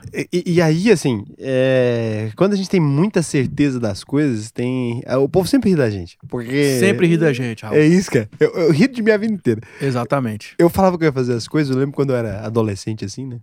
Tinha uns 16 anos, assim. Eu, eu falava pra quem quisesse ouvir, falava assim, eu vou ficar rico pra um caralho, cara. E, e não é que eu tava brincando, não. Você tá falando Eu, sério. eu tava falando sério. Só que as pessoas achavam que eu tava brincando, mas eu não tava brincando. Eu falei assim, cara, eu vou ficar rico pra caralho. Exatamente. Porque eu entendi, né, quando eu era novinho, eu entendi, falei assim, cara, quem sabe vender O cara que sabe vender, ele ganha dinheiro, cara. Sabe fazer qualquer E eu coisa. falei, eu sou bom de conversa, cara. Então. Bom de prosa, como é. diz em Goiás. E aí, e, e aí eu falei, porra, é, eu tenho ali os meus, meus defeitos, né? É por causa do TDAH, esse negócio de eu ficar cortando isso aí, você desculpa, é do, Imagina. é do TDAH, que eu tomo até o remédio do Venvance lá. Ritalina? pô, Venvance, cara. Eu não tomava quando era mais novo, não. Eu era pior Ritalina ainda. eu já tomei pra estudar, né? Então, pra, pra quem tem TDAH, não dá esse efeito, não, esse da, da concentração. Fazer ultra, ajudar, né? Só dá uma, Só corrige, né? só dá uma É porque aí é isso, aí você tem essa mania de cortar as coisas, é porque você fica pensando rápido, né? E, e é desfocado. Então, assim, não tinha a menor perspectiva para as pessoas, né? Elas olhavam de fora e falavam assim, rapaz, esse cara é doido, né? É doido, conversa dessa acelerado. Vai ficar rico, né? Vai ficar rico da- do quê? Mas eu sempre acreditei. E aí, quando você acredita nas coisas, eu acho que tem uma, a- uma questão que quando você conhece alguém que acredita em alguma coisa, eu não sei se já teve essa experiência, mas você fala assim, quando, quando você é um desses caras também que é igual a gente, né? Que acredita nos outros, que a gente é eu doido. acredito, eu acredito. Então, aí quando você olha, você leva a sério. Você fala assim, rapaz, esse cara vai conseguir mesmo, né? Cara, eu levo a sério, assim, e eu sou muito grato à minha mãe, sabe? A minha mãe e meu pai, assim, eles me ajudaram demais nesse aspecto. Porque, por exemplo, minha mãe era. Eu também vim de família pobre, eu também não, não, não tive berço, assim, é, é, financeiro. Minha mãe e meu pai sempre me deu muita educação. e na sempre- agronomia você é exceção, né, cara? Não, o que que aconteceu, Raul?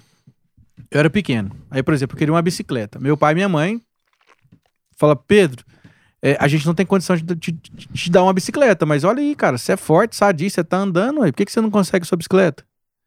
Vai ser a melhor dinheiro que eles Foi a melhor coisa que eles fizeram pra mim. Então, assim, eles me desenvolveram o, o, o empreendedorismo, assim, na infância. Então, com oito anos de idade, eu vendia laranjinha na porta da escola. Cara, Eu era, o, eu era o cara mais rico da escola com oito anos de idade. Por quê? Porque eu sempre tinha o dinheirinho das moedinhas que eu vendia. Por quê? Porque eu vendia.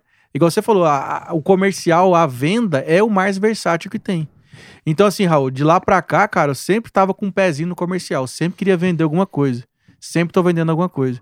Então, isso, cara, por mais que as pessoas tenham preconceito com vendedor, com vendas, ah, você não sabe fazer nada, então vai trabalhar de vendedor. Cara, você tá enganado. Vendedor é a profissão mais versátil e mais lucrativa que existe. É a profissão mais lucrativa do mundo. E, e- e a gente sempre tem um preconceito com isso, né? E sabe que isso é um preconceito da classe média? Porque é o seguinte: a classe média vê o trabalho, é, o trabalho é, manual, ou o trabalho que você realmente precisa fazer alguma coisa, ela vê ele como uma forma de, de escravidão mesmo. Acho que como a gente teve um país que teve uma herança muito Uhum. escravocrata e tal, né?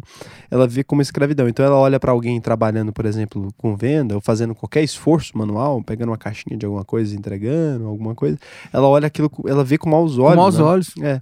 Eu vi que você fez uma postagem lá de uma moça que tava vendendo salgado na escola lá, cara. Que, que, que absurdo, né, cara? Não, e é mal visto, só É que mal visto. olha que impressionante. Quanto ganha, é, é- é muito absurdo isso. Quanto ganha ah, um jornalista, intelectuais, um jornalista, um publicitário, um advogado, é, pega qualquer uma dessas profissões, recém saído da faculdade, o cara ganha dois mil reais por mês.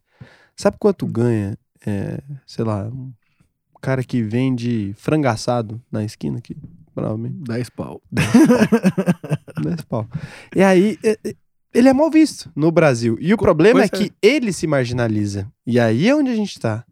Ele começa a se marginalizar. Como a gente tem essa cultura horrível, destrutiva para o sentido de vendas, esse cara se marginaliza. Você pode ver que ele, ele bota uma roupa que às vezes não é a, a, a mais legal, ele compra um carro que não é o mais legal, ele faz um monte de coisa porque ele tem uma visão de que ele não é tão importante. De que o, o emprego dele, o que ele faz é, é, marginalizado. Não, né? é desprezível. É desprezível. Ele acha que é desprezível. Você pode ver, é, é que assim, teve uma vez, eu tava. Foi desse que eu te dei o exemplo do frango assado. Tem um cara numa- lá perto do, do terminal Praça da Bíblia, tem, um, tem um, um frango que é o grandão lá, que é um cara que é um Sei. empresário, tem um outro Põe nas menorzinho. calçadas lá, as coisas lá, tudo. E, e tem um menorzinho, aquele que fica no meio da, da coisa. Já deve ter passado lá. E aí, um dia eu sentei lá, né? Eu, eu gosto pra caramba desse, de, de- daquelas costelas do, do maluco lá. No Falei, bafo. é, eu curto aquilo pra É caramba. bom, hein? Nossa, é bom, né? Eu e aí com a também. cervejinha ali. Nossa Então senhora. eu parava ali no domingo e, e conversar, eu gosto de conversar. Parei com o cara e perguntei assim, fui tirando. E aí ele me falou quanto que ele vendia por dia. Empreendedor é a cabeça da desgraça, Só né? tá pensando, fazendo conta, tá É, o cara fala quanto. Minha esposa morre de raiva de mim por causa disso. Eu inferno, né? É, é que é, você não consegue não fazer. Eu falei assim, Pedro, você, você vai nos restaurantes, você fica tentando entender quantos por dia que os caras vendem, qual que é a margem, qual que não sei o que. Eu falei assim, Natália, mas eu, eu, sou, eu fui programado pra pensar é isso, assim. não tem jeito. é Só programa é número, né? E aí foi isso. O cara falou assim: ah, eu vendo tanto por dia. Ele falou, ah, vendia 350 e sei lá o quê, né? Aí, calculadoria aqui, né? Você vai aqui Tá, faz tá, assim. tá, Eu peguei aqui, desse jeitinho aqui, ó. Peguei aqui e falei, ó, beleza, 356, né? Vezes 22. Eu peguei e falei, 7.832 reais por dia. Assim, caralho. E o cara na Paraty e tal.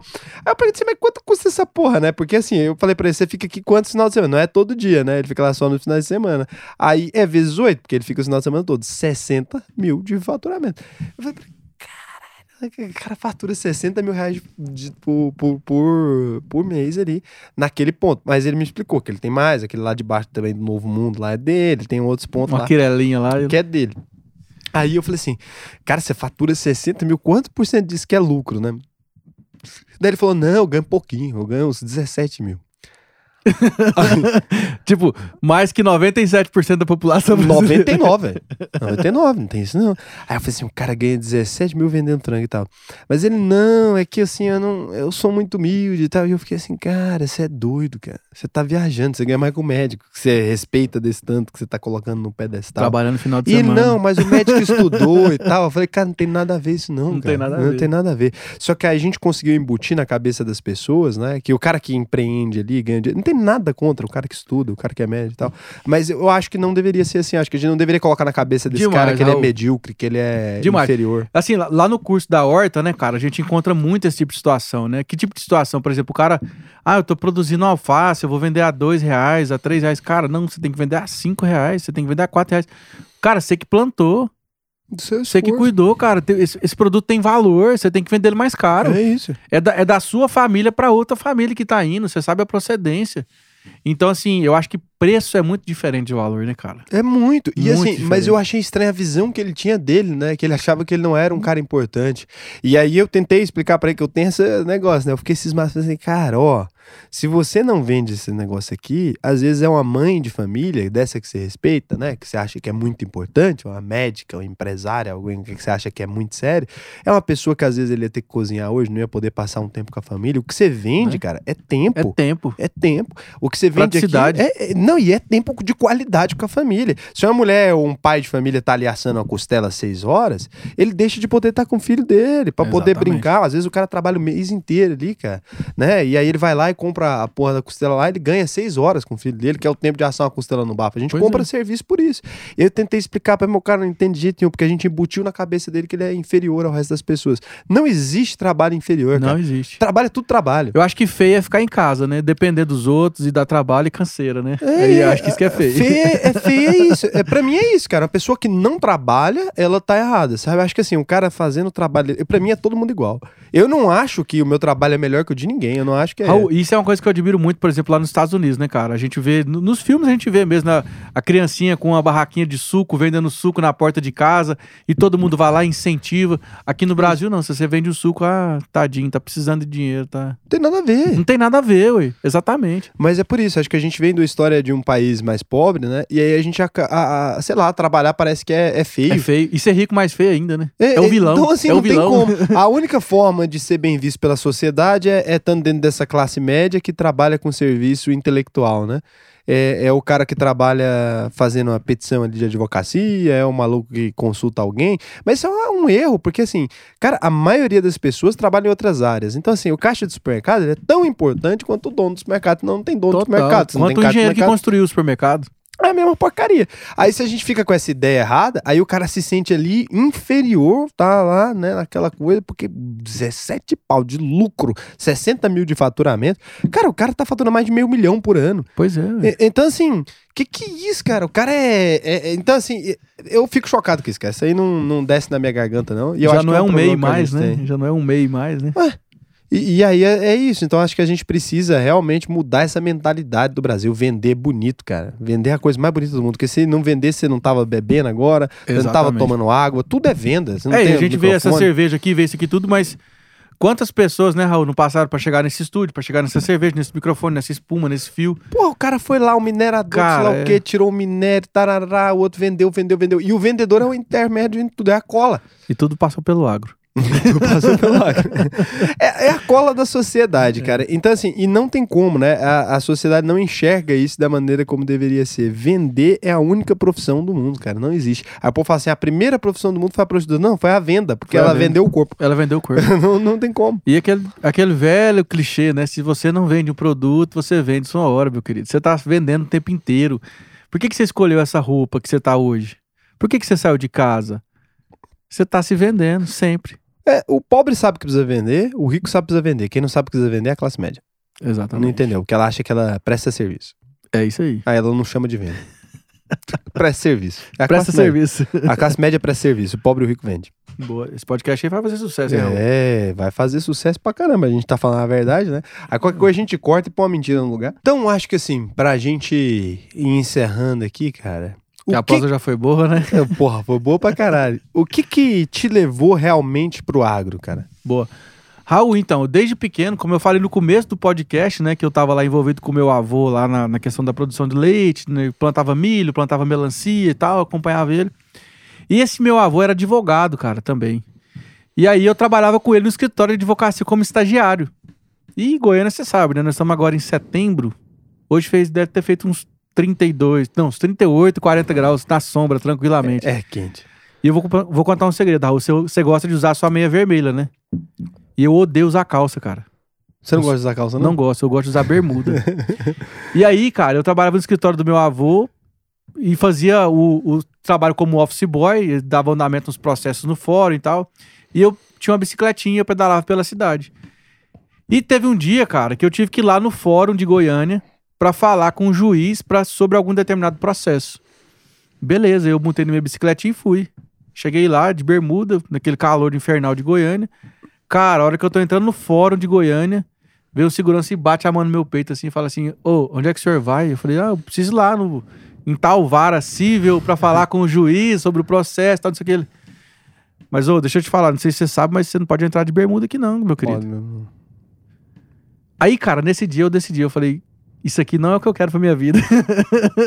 Por causa da bermuda? por causa da bermuda, você acredita? Então, assim, não, não é que no agro você também não anda de bermuda, porque você tá no sol, você tem que andar de bermuda. Mas, cara, eu, eu nunca fui muito preso, assim, às formalidades, sabe? Então, assim, eu odeio chegar, por exemplo, assim, igual. A gente chegou, conversou, cara, de igual pra igual. E nós somos pessoas, seres humanos, temos as mesmas necess- necessidades. Então, assim, por exemplo, eu não vejo que porque você é um juiz, ou porque você é o presidente do Brasil, ou porque você é o Papa, que eu- a gente vai ter que ter um tratamento diferente, cara.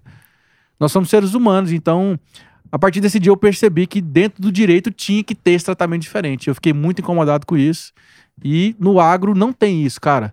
No agro não existe isso. É, é, eu acho que no agro até tem, mas no agro brasileiro tem menos, e no agro goiano tem menos ainda. Menos Porque, ainda. Assim, é, eu já vi isso na vida, assim, por exemplo. É, você tem, você tem muita experiência nesse, nesse tipo de situação. É mais com, é, por exemplo, diretoria de empresa também em Goiás. É porque quando você vai para São Paulo, por exemplo, a gente tem uma distinção mesmo. Os caras são, eles são diferentes. São Então, diferentes. O presidente da empresa, ele, ele é diferente. Então, em Goiás não. É- é- mas é uma, uma política goiana. Eu acho que como o Goiás veio do agronegócio, tem coisa boa e tem coisa ruim em ter vindo do agronegócio, né? Tem coisa que realmente o jeito de tratar, e a gente é grosso mesmo, é verdade. Isso não é mentira das pessoas. A gente é grosso mesmo, a gente é ignorante. E eu tenho orgulho disso, na verdade. Eu não acho ruim, não. A gente Também é- não, eu acho que a é- gente fala a é- verdade. É sincero, né, cara? É, É, sincero. E a pô. gente fala rasgado. É isso. Eu tenho orgulho, mas eu sei que é uma ignorância, né? Gente deveria não ter orgulho, mas eu tenho. Eu não, não gosto de meia conversa, não. É, mas aí, como quando eu fui para São Paulo, por exemplo, né? E eu ia fazer as reuniões, eu reparei que as pessoas não.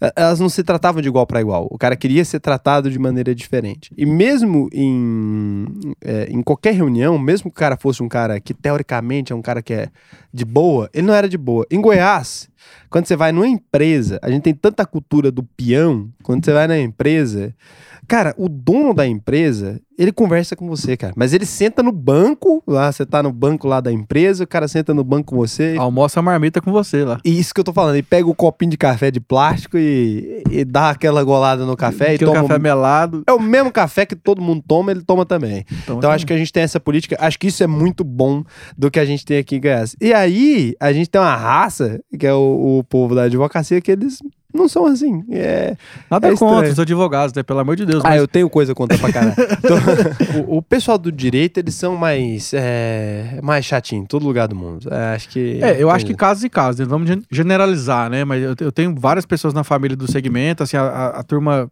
meu grande irmão Durvalzão deve estar assistindo aí, ele vai assistir esse podcast.